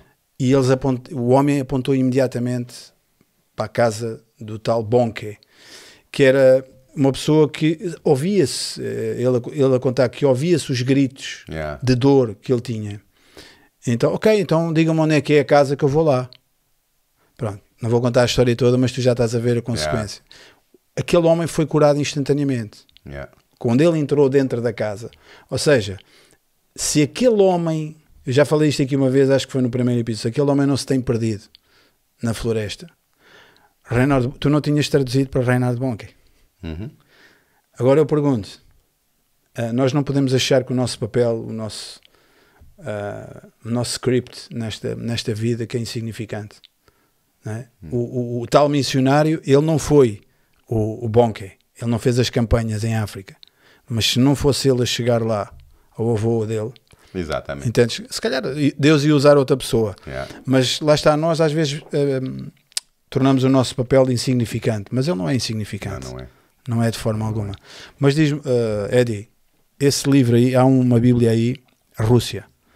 Podes, podes-nos falar um pouco desse, desse percurso lá à Rússia? Nós, nós já atravessamos, o Ministério já atravessamos a Europa e eu já atravessei a Europa não sei quantas vezes, já fiz Estados Unidos lés a lés, já fiz África, já corri muitos, muitos quilómetros de mota, o, o- o nosso mundo de mota. Mas em 2006 nós fizemos uma viagem que começou por ser uma viagem para angariar fundos por uma menina tetraplégica. Ela precisava de uma cadeira de rodas muito especializada e que era super cara e o pai não podia, os pais não podiam. Então a gente disse, epá, vamos fazer uma viagem longa de mota e vamos pedir às pessoas para nos patrocinarem um cêntimo por quilómetro. E todo o dinheiro vai para essa para, para a cadeira de rodas. Então começou assim. Mas a verdade é que tomou uma dimensão que eu não esperava, porque depois também nos pediram, epá, e se vocês fizessem a Bíblia motar em russo? E eu, uau, em russo? Sim, para dar aos motociclistas que há milhares e milhares na Rússia. E eu, uau! Então pus o projeto perante a em CMA e o nosso presidente internacional na altura, que foi o que também me deu as minhas cores, que era o René Schengen, ele disse, epá, eu também alinho nisso. Eu e o meu filho. Estavam na África do Sul. Então, cinco de Portugal, da CMA, eles os dois, mais a Maná mandou uma, uma carrinha com dois repórteres, três. Uma foi lá ter a Rosângela, foi lá ter a Rússia de avião. Mas mandou uma carrinha apoiar-nos todo o caminho para filmar tudo. Então temos tudo filmado, um DVD em sete línguas, um, todo o trajeto. Ah, outra carrinha de apoio também foi. E a gente decidiu, vamos à Rússia e vamos, vamos angariar fundos para dar 20 mil. Não, a gente queria dar 10, mas não, é muito russo, é muito motar russo, temos de fazer 20. É muita moto. Então, 20 mil bíblias. Então, angariamos fundos para isso e metemos na estrada em 2006, saímos do Cabo da Roca e fomos em motos patrocinadas pela BMW Alemanha. Patrocinado, novinhas em folha. Era 3 RTs e 4 GS, 1200. E, e lá fomos nós de Portugal ahm, e fizemos o ponto que queríamos orar à entrada de cada país da Europa e à saída de cada país. Queríamos orar e clamar a Deus pela Europa. Então, fomos todo o trajeto, chegamos à Praça Vermelha ahm, para entregar as Bíblias e quando lá chegamos, os soldados russos disseram nietzs, nietzs, nietzs. Eu disse, é pá, vá lá, deixem lá, por favor, deixem-nos entregar, temos 20 mil bíblias montadas, temos aqui montes de, de motares russos e queremos fazer uma coisa emblemática. Não, podem fazer isso no outro lado qualquer, não façam aqui, isto é um lugar sagrado, aqui está enterrado Lenin, então, aqui, estão, Aqui não. aqui é muito sagrado para a gente, não podem ter motas aqui em cima. E eu, por favor, nietzs, nietzs, nietzs, e, eu, e gente, eles gente são intimidantes, né? Mas nisto, lá vem um grande chefão que era ex-KGB e ele, o que é que se passa? E eu disse, passa-se isto e isto, passa só de 5 minutos, pá. Viemos todo o caminho de Portugal, queremos só fazer uma entrega simbólica. E ele finalmente, ok, pode entrar. Entrando com as motas todas, fomos lá ao meio da Praça Vermelha com uh, a Marasata a filmar e com tudo mais. Epá, eles ficaram, os soldados ficaram tão maravilhados, deram-nos meia hora. A gente ficou meia hora lá a pregar, a ministrar, a entregar Bíblias. Foi fantástico. Ixi. Ah, é- Isso está tudo documentado? Está tudo, tudo, inventado, tudo, tudo, tudo, tudo, tudo. E tivemos experiências únicas, maravilhosas, fantásticas. Deus abriu portas de maneiras incríveis. Tocamos em centenas de pessoas, desde polícias que nos paravam para saber o que era, desde motoclubes, daqueles mesmo um, maus, né? como a gente diz, e feios, mas eles apanharam-nos a entrar na Rússia e epá, fizeram-nos uma escolta. A gente pensou que eles iam nos levar para o meio de uma floresta para nos matarem e roubarem as motas, porque eles eram mesmo Agressivos. agressivos. Mas apanharam-nos à entrada da fronteira, levaram-nos até no meio de uma floresta, disseram venham connosco, venham connosco. Quando a gente lá chega, era um quartel militar abandonado, que era a sede desse motoclube, e eles todos armados até aos dentes, e nós crentezinhos. Mas a gente disseram para a gente ir dormir e que eles iam cuidar das nossas motas. E a gente, ui, já Dormir. fomos, já fomos. Amanhã já não ninguém as dormiu, motas. né? Claro que sabes, ninguém dormiu. Fomos dormir lá para o meio de nada, numa casinha, as nossas motas lá em cima, novinhas em folha, que nem eram nossas, eram da BMW. Mas quando acordamos manhã, era muito madrugada para ir tomar o trajeto, estavam eles lá. E a gente, então, o que é que se passa? "Não- Vocês dormiram antes? A gente não dormiu. E a gente, não dormiram? Então tiveram acordados toda a noite? Claro, tivemos a proteger as vossas motas. Mas proteger de quem? Eles diziam, no momento que vocês entraram na Rússia, todo o motoclube sabe que entraram sete motas novas da BMW. Está tudo com o olho nisto. E eles, a gente trouxe-os para aqui para o meio do nada a ver se eles não vinham. Mas se viessem, estamos cá para vos proteger. Ficamos toda a noite a cuidar das vossas motas. E depois disseram, agora entrem. Quando a gente entrou, tinha um pequeno almoço de rei. Eles serviram-nos como reis. E depois todos quiseram uma Bíblia motar. Tivemos tempo para ministrar a eles. Foi um- uma experiência. Tu vês Deus aí. Foi fantástico, fantástico. Então, experiências como essas foram muitas na viagem à Rússia, mas já fizemos viagens à Finlândia, à Noruega, à Suécia, à Inglaterra, à Alemanha. Eu sei que ali Acho- o, o, o, sidekick ele quer entrar em jogo, mas deixa-me só fazer uma pergunta. Há ainda alguma viagem que tu ainda tenhas que fazer? Claro que há, não é? Mas há. Há duas viagens que eu gostaria de fazer. Ahm, a primeira ah, era ir ah, subir o- a costa dos Estados Unidos, não como eu fiz, eu fui de de Los Angeles a Chicago. Eu gostava de subir pelo Pacífico, essa Pacific Highway. Dizem que é das coisas mais lindas. Sempre com uma Bíblia. Sempre, sempre. Uma não, Elas vão várias. sempre, são muitas. Mas isso eu gostava de fazer. Fiz, fiz o Route 66 numa Harley Davidson fantástica, uma Heritage Softail. Mas eu gostava de fazer para cima. Isso é uma viagem que eu gostava de fazer. A outra viagem que eu gostava de fazer já não vou fazer. Porque eh, não só a idade, mas não é tanta idade. Eu acho que é mais as mazelas que tenho no corpo, Yeah. as Já peças vezes, né? já muitas. E então já tenho várias peças que já não me permitem fazer. Mas era fazer o Dakar, o antigo Dakar, né? Lisboa, Dakar. Paris, Lisboa, Dakar, Paris. mas eu queria fazer Lisboa-Dakar. E gostaria de fazer esse trajeto pelas dunas, pelos desertos. por- Era uma coisa de sonho, desde sonho, miúdo, é. e que não vou ter a oportunidade de fazer, porque hoje em dia pilotar uma moto desse, dessa envergadura e por, por os trajetos que é, eu não posso correr o risco de magoar o joelho outra vez, porque já o operei demasiadas vezes e neste momento vou operá-lo outra vez. Vou tirar esta prótese que foi metida em maio do ano passado. Vou pôr no dia 26 de outubro mais uma prótese. Vou tirar esta e pôr outra. E os médicos disseram: você não pode correr o risco de cair outra vez e estragar isso, não. Perde a perna. E eu não quero perder a perna. Então, essas aventuras ficaram para outra altura. Lá no céu, o Senhor Não vai dar a convém, não, oportunidade. convém, não convém perder. Pode-se perder muita coisa, agora uma perna não, Não, não, convém. perna não convém.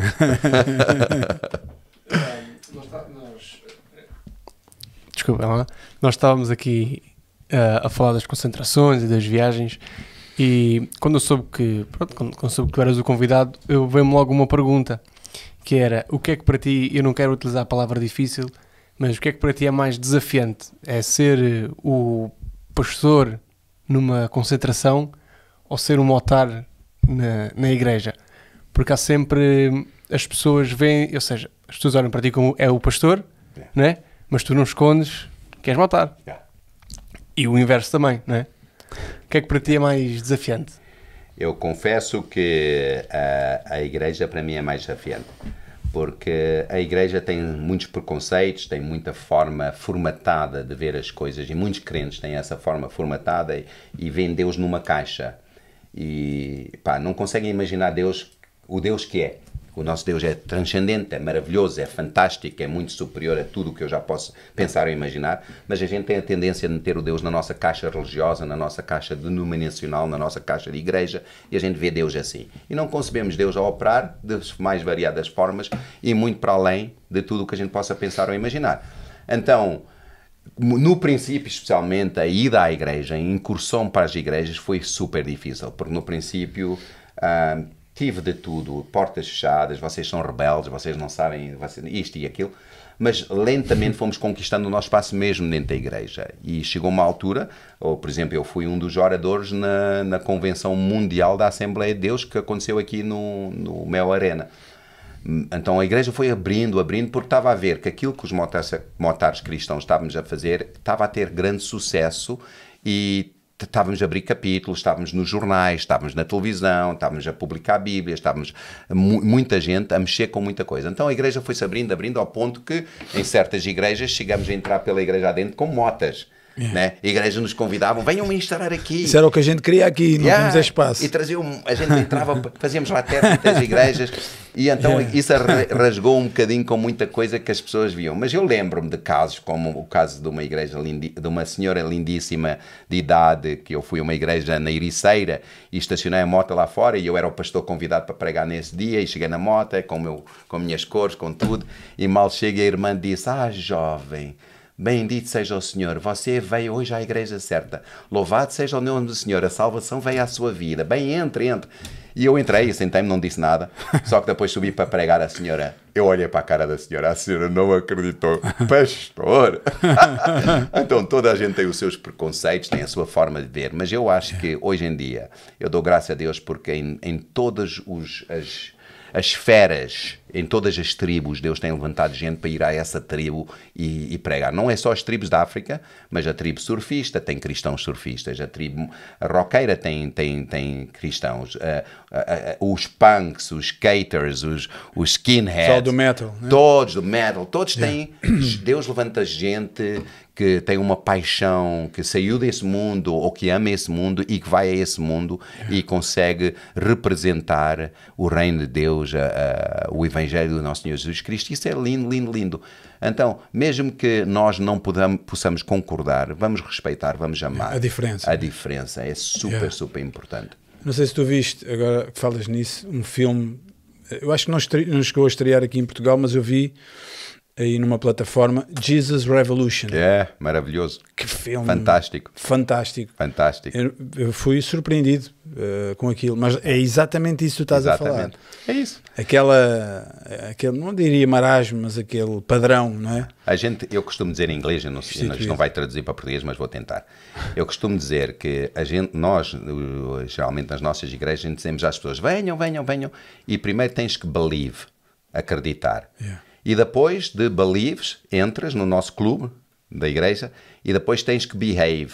Tens que mudar o teu comportamento e tens que começar a comportar-te como nós. E depois, finalmente, podes belong, podes pertencer a esta igreja e ser membro e tal.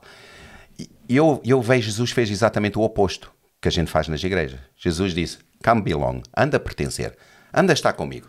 Oh, oh, Pedro, bora, de- deixa lá isso, bora lá, anda a estar comigo. Epá, e depois eles começaram a estar com ele. E depois de estar com ele, começaram a ver assim: epá, ele ora diferente. Ele, ele consegue fazer coisas diferentes. Ele consegue. Epá, ele tem resultados fantásticos. Ó oh, Senhor, ensina-nos a orar. Ó oh, Senhor, ensina-nos. Olha, os demónios não obedecem a nós. Os teus comportamentos são completamente diferentes. E Jesus começou a discipulá-los, a ensiná-los. E só no final é que eles acreditaram. O believe veio no fim. Então foi belong, behave, believe. Foi no fim. Foi. É que eles finalmente disseram: Não, tu és o Cristo, o Filho do Deus vivo. Yeah. Não há hipótese. Né? Nós queremos inverter as coisas. Queremos, queremos que as é, Eu costumo dizer: a gente vai à pesca e pomos a linha dentro da água, mas queremos As camar o peixe e o peixe todo limpo dentro da água, antes de pescar para o barco.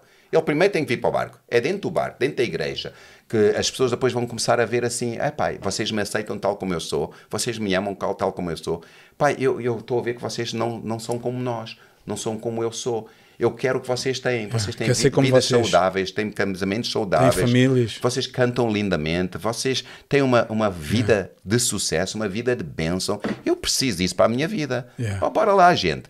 E depois eles estarem connosco, então finalmente eles vão dizer: é pá, eu também quero esse Jesus que vocês têm. Maravilha.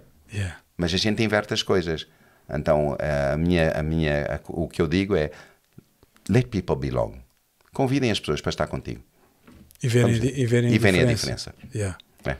Jesus uh, foi, foi um líder inigualável, não é? Ele, Sem ele, uh, ele liderava pela inspiração Yeah. não? e pelo testemunho. Ele era um testemunho andante, Yeah. não é? Contagioso. E contagioso, ele contagiava todas as pessoas que se chegavam a ele Yeah. e, e fazia a diferença. Eu vejo aí, eu estou a olhar aí, mas tu tens aí mais um livro, não é? Isto, é- isto é, É outro- teu. Este foi dos primeiros livros que eu escrevi. Eu, eh, Chama-se Do Caos à Semelhança de Cristo, Ah. compreendendo os sete estágios de desenvolvimento espiritual para ajudar os líderes a terminarem bem a sua carreira. Eu fiz um doutoramento e quando fiz o doutoramento viajei muito o mundo com o doutoramento e vi muitos líderes que se qualificaram, muitos líderes que não acabaram bem a carreira. Uns por causa de dinheiro, outros por causa de imoralidade sexual, outros por causa de depressões, outros por causa disto e daquilo. Mas muitos pastores e muitos líderes que abandonaram a carreira, né? E eu continuo a servir ao Senhor na mesma igreja aqui por 27 anos e já há 33 anos sou pastor. E uma das minhas os meus alvos é terminar bem, assim como o avô da minha mulher terminou bem. O Alfredo Rosendo Machado foi pregador em Portugal durante 70 anos, morreu com 99, mas amou Jesus e serviu Jesus fielmente até ao fim. E esse é o meu alvo. Mas notei que muitos homens e muitas mulheres em todo o mundo desqualificavam-se e abandonavam e ficavam tristes e, e anga- zangados com Deus, deprimidos, etc. E eu disse, epá, porquê é que uns terminam bem e outros não terminam bem? Qual é o segredo para ultrapassares todo o conflito que a vida tira contra ti? Por exemplo, tu sabes que eu estou atualmente sou, sou doente no IPO, já tive imensos do- eh, acidentes, já passei por muita tribulação, muita morte, já perdi, olha, perdi a minha mãe, perdi o meu irmão, perdi o meu pai, já perdi imensa coisa na vida e já passei por muita tristeza, muita dor, muito sofrimento.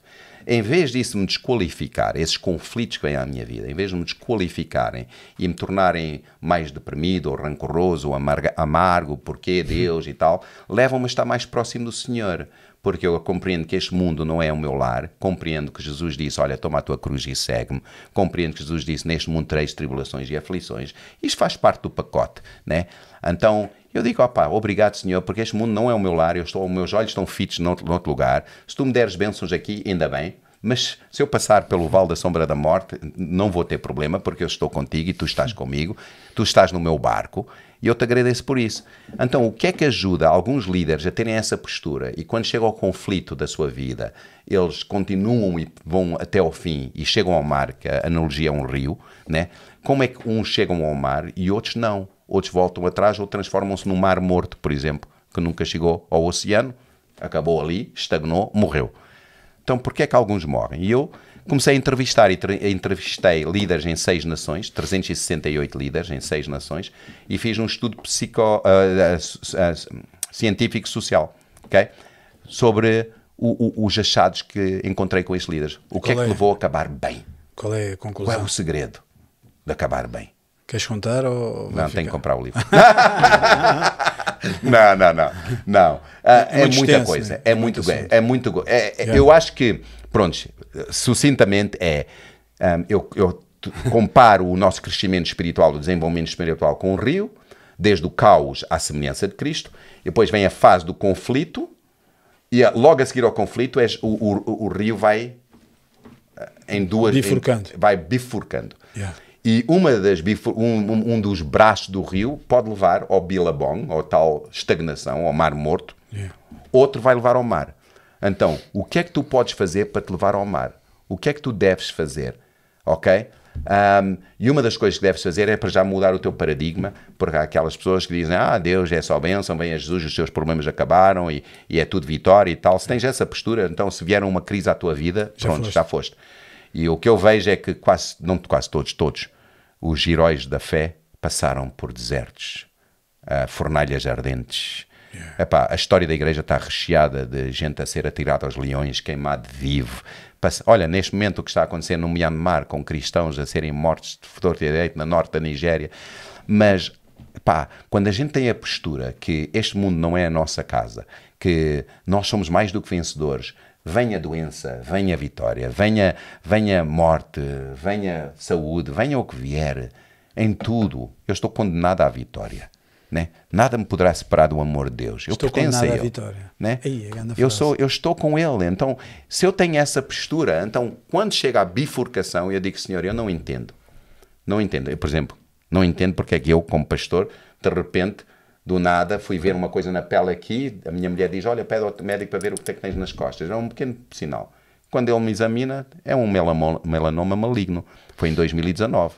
Pá, depois tiveram que me operar, abriram as costas, fizeram 30 por uma linha e continuo até hoje, por causa desse melanoma, no IPO. Pá, em 2000, há dois anos atrás, eu estou na França, tenho um desastre de moto no norte da França, nos Pirineus, perdi o controle da GS numa curva, tive um blackout e acordo num hospital francês. Quando acordo de manhã, o médico diz-me: Tu és doente com cancro, não és? Eu digo: Sou, sou. Digo: Tenho um melanoma nas costas. Ele diz: Não, não, tu tens é cancro no fígado. Eu digo: Cancro no fígado? Eu não tenho cancro no fígado, eu sou doente do IPO. Eles ainda fizeram um PET há um mês.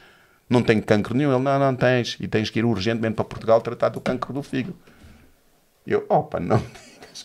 Então estás a compreender, são umas atrás de outras e é muita coisa. E pá, e a minha postura no meio disso tudo nunca é f- dizer que Deus não é bom ou que Onde é Deus que não é está- onde é que justo. está onde é que tu estás, Deus? Yeah. Minha postura é, Senhor, eu não entendo, mas tu entendes todas as coisas. Senhor, nunca me vais deixar de amar e és bom em todo o tempo e eu vou continuar a servir-te com toda a minha paixão até o dia em que eu for promovido à glória. E o diabo nunca vai vencer, nunca vou ter outra postura senão essa. Venha o que vier, tenho o escudo da fé levantado. Claro que acredito que Deus pode me curar e claro que acredito que Ele pode num momento transformar e tudo isto pode desaparecer de um momento para o outro. Mas eu digo assim: se Ele me curar, maravilha. E aquelas pessoas que vêm, ah, não, mas ele vai curar já, pastor, deixa eu orar por ti, porque agora é que você vai curar. Toda a gente quer orar por mim. E eu digo, olha, bem-vindos, orem, orem, quanto mais melhor. Então não tenho problema com orarem comigo, mas também digo às pessoas, mas vai bem com a minha alma, não te preocupes.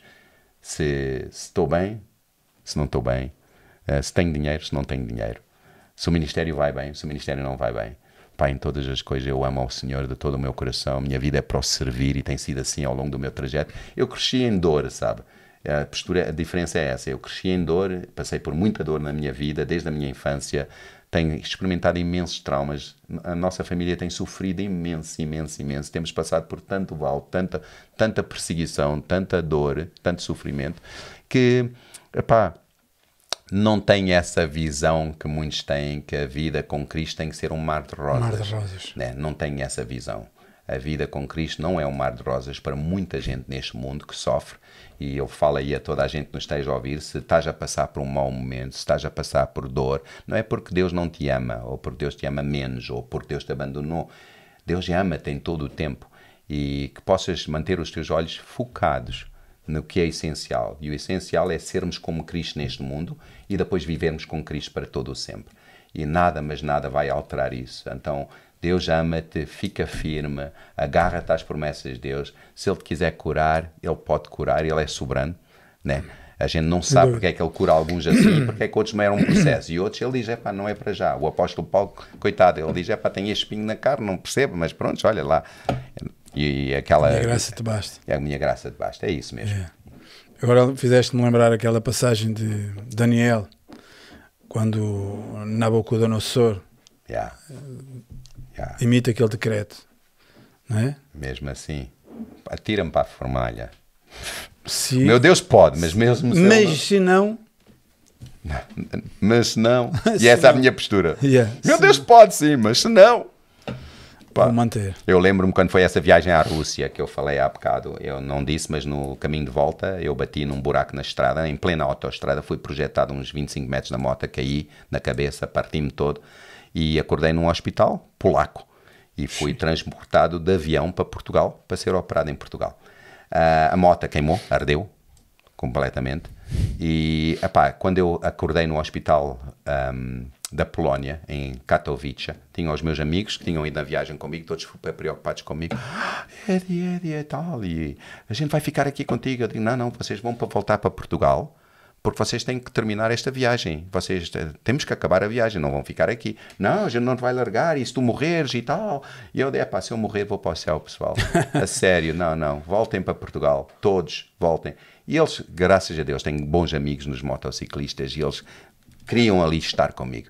E eu disse: é pessoal, não, não vocês Tudo não vão pessoal estar. cristão. Tudo cristão. Yeah. E eles foram para Portugal e deixaram-me lá. Fiquei lá três dias à espera de avião para vir para Portugal para ser operado cá.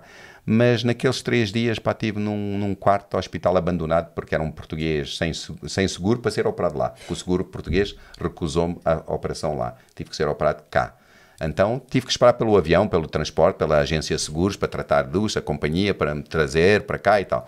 Três dias lá no hospital à espera, mas sempre naquela. Pola- e polaco, o Yeah. polo- o- a língua polaca aqui Yeah. parece que é. sem comida, sem nada. E essas experiências, por exemplo, há bocado falámos da Covid, quando, quando eu fui diagnosticado com cancro, foi em pleno Covid, e depois também fui acabar no IPO, fechado sete dias num quarto durante a epidemia, porque não podia ir para a aula para ser tratado, porque tinha que estar isolado, não sei o quê.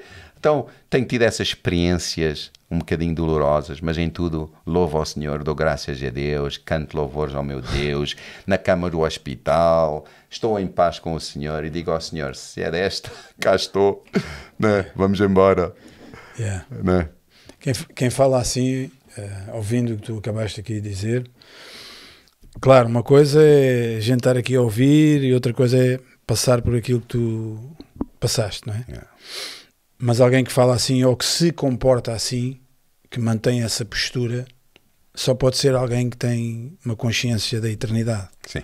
Não, eh, eu há dias falava com uma amiga, também irmã nossa, e ela estava preocupada porque hum, tinha algumas coisas que, que, que amava fazer e cargos, essas coisas, não é?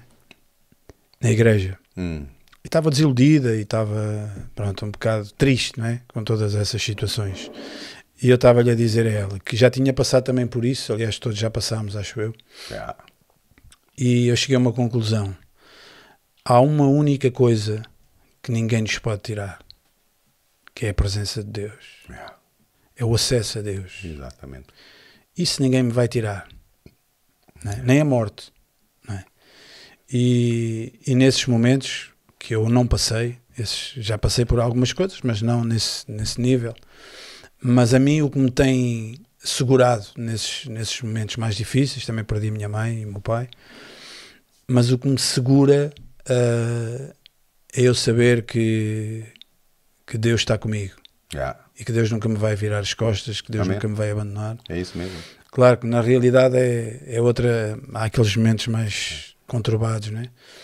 Mas eu costumo dizer assim: ah, no fundo, foi o que Jesus, o Senhor, disse disse a Pedro, naquele momento em que Jesus está para ir ah, para a cruz, e, e ele diz a Pedro: Olha, o diabo quer peneirar a tua vida, Hum. né? ou seja, quer Yeah. abanar, mas eu vou orar por ti Yeah. para que a tua fé Hum. não desfaleça. Eu- sabes o que eu entendo? Pode não ser isso, mas para mim aquilo que, aquilo que eu gravo no meu coração é se tu tiveres fé, tu podes sempre começar de novo.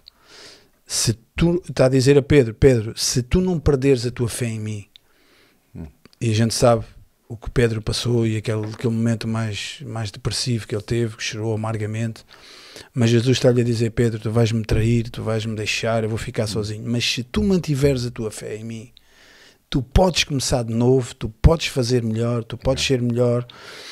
E, e eu acho que é isso que, que nós temos que, pelo menos eu, eu penso assim, se eu mantiver a minha fé intacta, ah, eu posso sempre, eu vou cair ou eu vou tropeçar ou vai acontecer algo desagradável, mas se eu mantiver a minha fé no Senhor Jesus, eu posso sempre me levantar. E, e eu acho que, para além, para além disso, temos que olhar para quem é que eu sou na realidade. Eu nasci de novo, sou um filho de Deus Altíssimo. O meu valor está em Cristo. A minha identidade está em Cristo. A minha valorização está em Cristo. Tudo o que eu sou está em Cristo. Então, se eu estou em Cristo, epá, isso, é, isso é o meu propósito principal da minha vida. Isso é, tudo gira à volta disso. Epá, não, não, não- se me tiram um cargo da igreja, que tirem. Epá, cargos são cargos. Se, se, se passo por isto ou aquilo na vida, epá, isso são, são experiências, são tudo. Epá, os, os santos já passaram por isso tudo. Yeah. Né? Houve, houve santos na São igreja estações. que foram queimados, que passaram por torturas, que faz, epá, Serrados tanta ao meio. Então, pá, e, e que foram cantando para a sua morte. Porquê? As arenas. Porque sabiam quem estavam, sabiam que estavam enraizados em Cristo e nada me tira isso. Podem-me tirar tudo neste mundo. Tirem-me os anéis, tirem-me tudo, tirem-me o colete, tirem-me tirem os cargos. Amanhã, hoje sou pastor, amanhã posso não ser pastor. A igreja pode decidir, é pá, chega, já não queremos mais ouvir mais este plano após 25 anos, já chega. Na boa, eu mudo, mas quando nós sabemos quem somos em Cristo e que pertencemos a Cristo e que Ele nos ama e que Ele tem, tem um, um futuro glorioso guardado para mim, o resto, pá, olha, leve tudo numa boa. Magoa? Sim, magoa. Yeah. Mas ultrapasso, vou para a frente. Pá. Traições, tudo é para tu, já sabes. E, e Faz sabes, parte. infelizmente, Faz eu parte. neste estudo científico que fiz, um dos grandes conflitos que as pessoas relataram, que eu perguntei às líderes, qual é? Escreve a tua noite escura da alma. Epá, e uns que falaram de morte, outros falaram do silêncio de Deus nos momentos em que eles bem precisavam, uns falaram de doença, outros falaram de divórcio, outros falaram de problemas. Mas sabes uma das coisas que a maioria falou, que grande parte falaram? Traições dentro da igreja, traições nas equipas de ministério, Yeah. pessoas Competição. que apunhalaram, competição, Yeah. coisas que aconteceram, ah, coisas que disseram. Yeah. Ah, então, às vezes, dentro da própria igreja, onde a gente espera, que seja um lugar seguro, é onde há maior competição, onde há, onde há ciúmes e invejas e pelouro e não sei o quê. E nós, à partida, sabemos que se isso é verdade, é pá, eu tenho que ir pronto para encarar isso tudo. E quando acontecer, tenho que dizer assim, ó Senhor, obrigado porque o meu valor não está naquilo que aquele disse ou que aquele coisa ou neste coisa, o meu valor está em Ti. E se a gente tiver essa postura, pá, somos, somos sempre mais que vencedores, ponto. Condenados à vitória. Condenados à Como vitória. tu dizes. e, e diz-nos outra coisa: esse teu livro ele está disponível em alguma livraria? Está no Amazon? Amazon, está no Goodreads, está no Amazon, está em várias Posso- plataformas. Yeah. E ele hoje tem uma roupagem diferente, tem uma capa diferente, mas é o do caos à Do semelhança de caos Cristo. à semelhança de Cristo. Está em inglês e em português. Depois, para além desse, tem um sobre Jesus, o judeu que eu nunca conheci, que Uhum. é sobre as ligações de, a Israel, de Jesus e ao judaísmo e as raízes do judaísmo. Depois tem outro que é Down by the Riverside, que é a história da Riverside, que eu agora me escrevi para os meus netos. Queres falar um bocadinho? Eu sei que estiveste há pouco tempo em Israel. Queres falar um bocadinho sobre isso? Já, Pode foi ser. a primeira vez? Não, não, não, foi a oitava. Ah, pronto. Oitava. Ah, acabei. É, Coisinha pouca, né? Esta vez levamos 72 membros da igreja. Ah, tu organizas. Sim, eh, sim. Levo excursões da minha igreja. Ah, é? Levo excursões da minha igreja. Então levei 72 pessoas e fomos dois autocarros. Tivemos um tempo super maravilhoso, sete ah, dias. foram terrestres.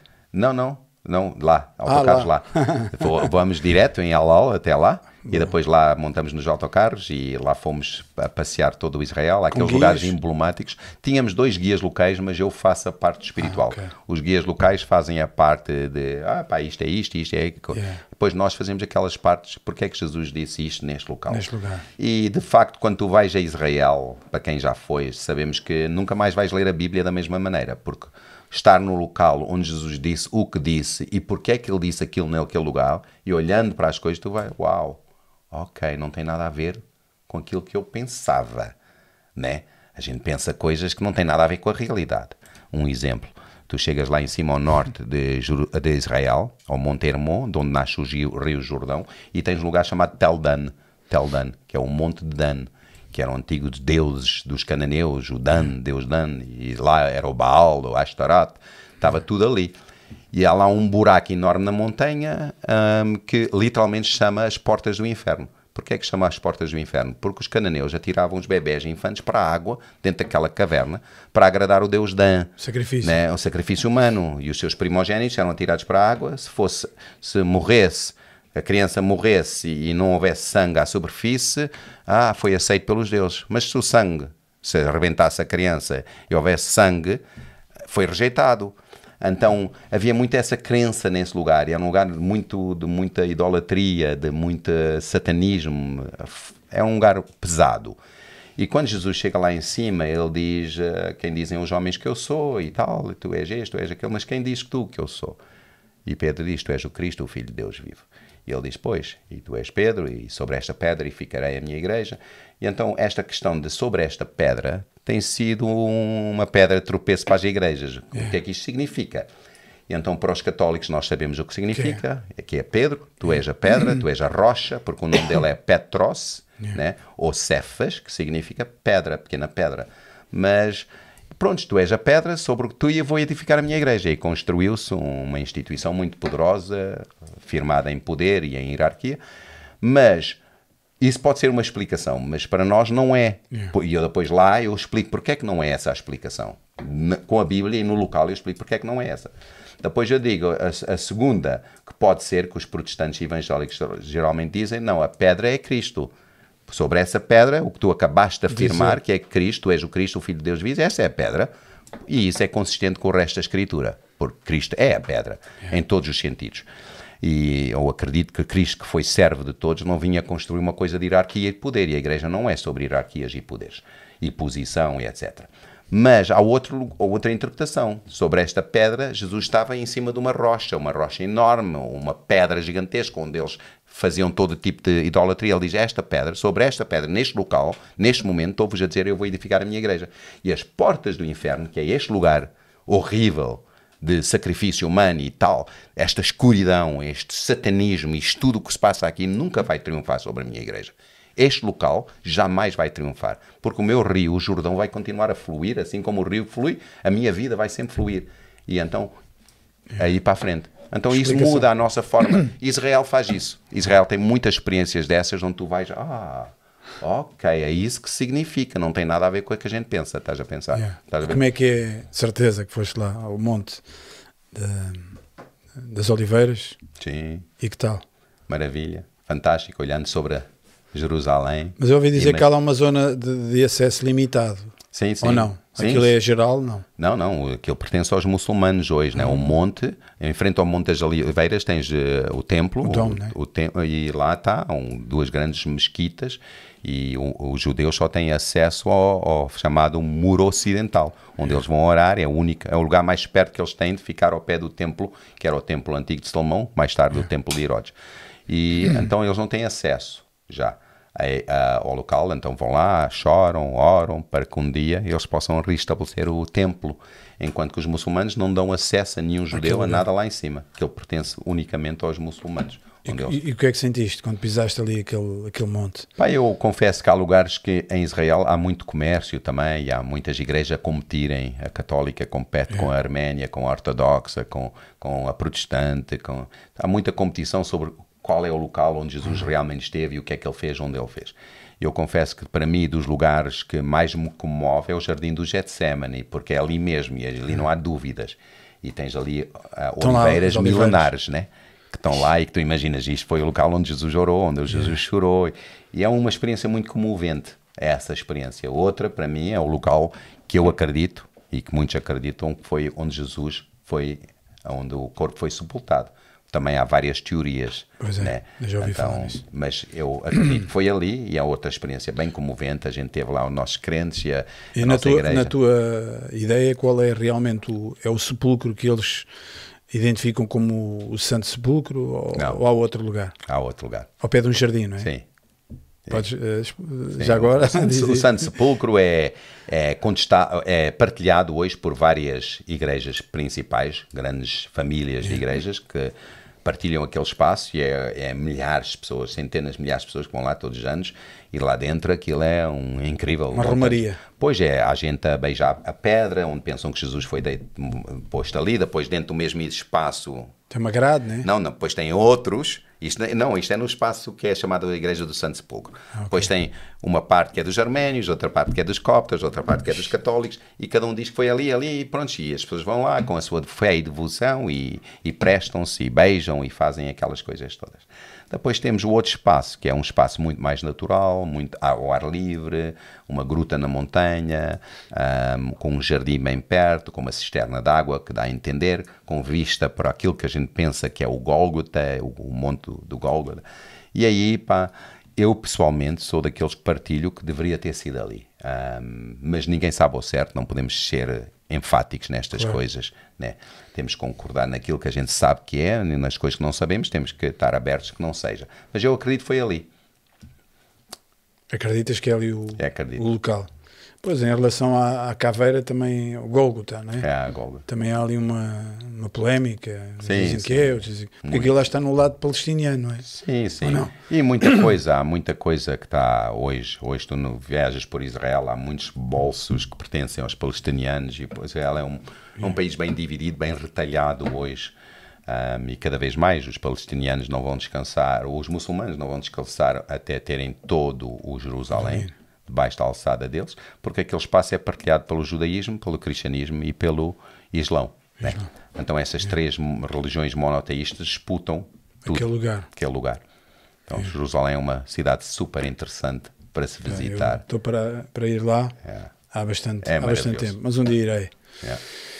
Eddie, havia muita coisa ah, para nós falarmos aqui, para tu partilhares com, com, connosco aqui, também com as pessoas que vão ouvir e ver eh, este podcast. Eu acho que hum, o que deixaste aqui é aquilo que tinha que ser, Hum. é o que é. E graças a Deus, nós damos graças a Deus por teres vindo aqui, Obrigado. teres partilhado tudo isto e hum, eu sei, eu acredito e nós acreditamos que as tuas palavras, eh, o teu testemunho aqui irá chegar a muitas pessoas, a muitas vidas e vai ser hum, impactante, eu não tenho dúvidas. Eu, eu já tinha sido alertado para isso, pá, atenção porque o Eddie é um excelente comunicador, é uma pessoa que tem muitas experiências de vida e não só, e de vida com Deus e é uma constatação. Ah, aliás, o pessoal está tá maravilhado a ouvir tudo aquilo que tu partilhaste aqui e, e tu és um, um testemunho vivo, não é? De alguém que, que segue a Cristo e que, e que tem uma convicção muito, muito profunda daquilo que tem para fazer ne- nesta terra. É, e hoje é um prazer para mim ahm, estar aqui convosco também. Muito obrigado pelo convite.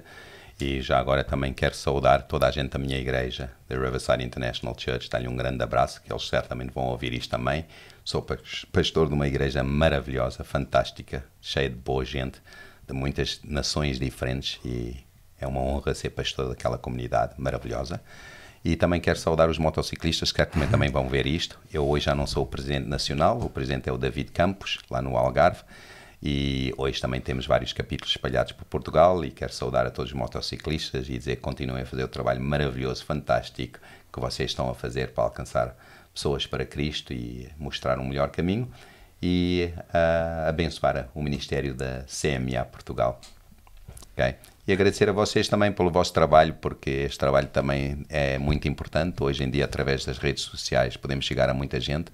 a gente não sabe onde um, um programa destes pode chegar. Yeah. Às vezes, um dia pode estar pessoas na Austrália a ver, pessoas na- em todo o mundo. Na então, China. é um mundo que se abre completamente e, e quem nos está a ouvir, seja onde for, que epá, se ouvires estas palavras todas, que não nos ouças a nós, mas que possas ouvir o Espírito Santo em nós e que possas ah, ouvir Jesus em nós, porque é o mais importante. Palavras de homens são palavras de homens, mas é, é Ele que conta, é, é tudo sobre Ele, é tudo acerca dele, tudo isto é para Ele, por Ele.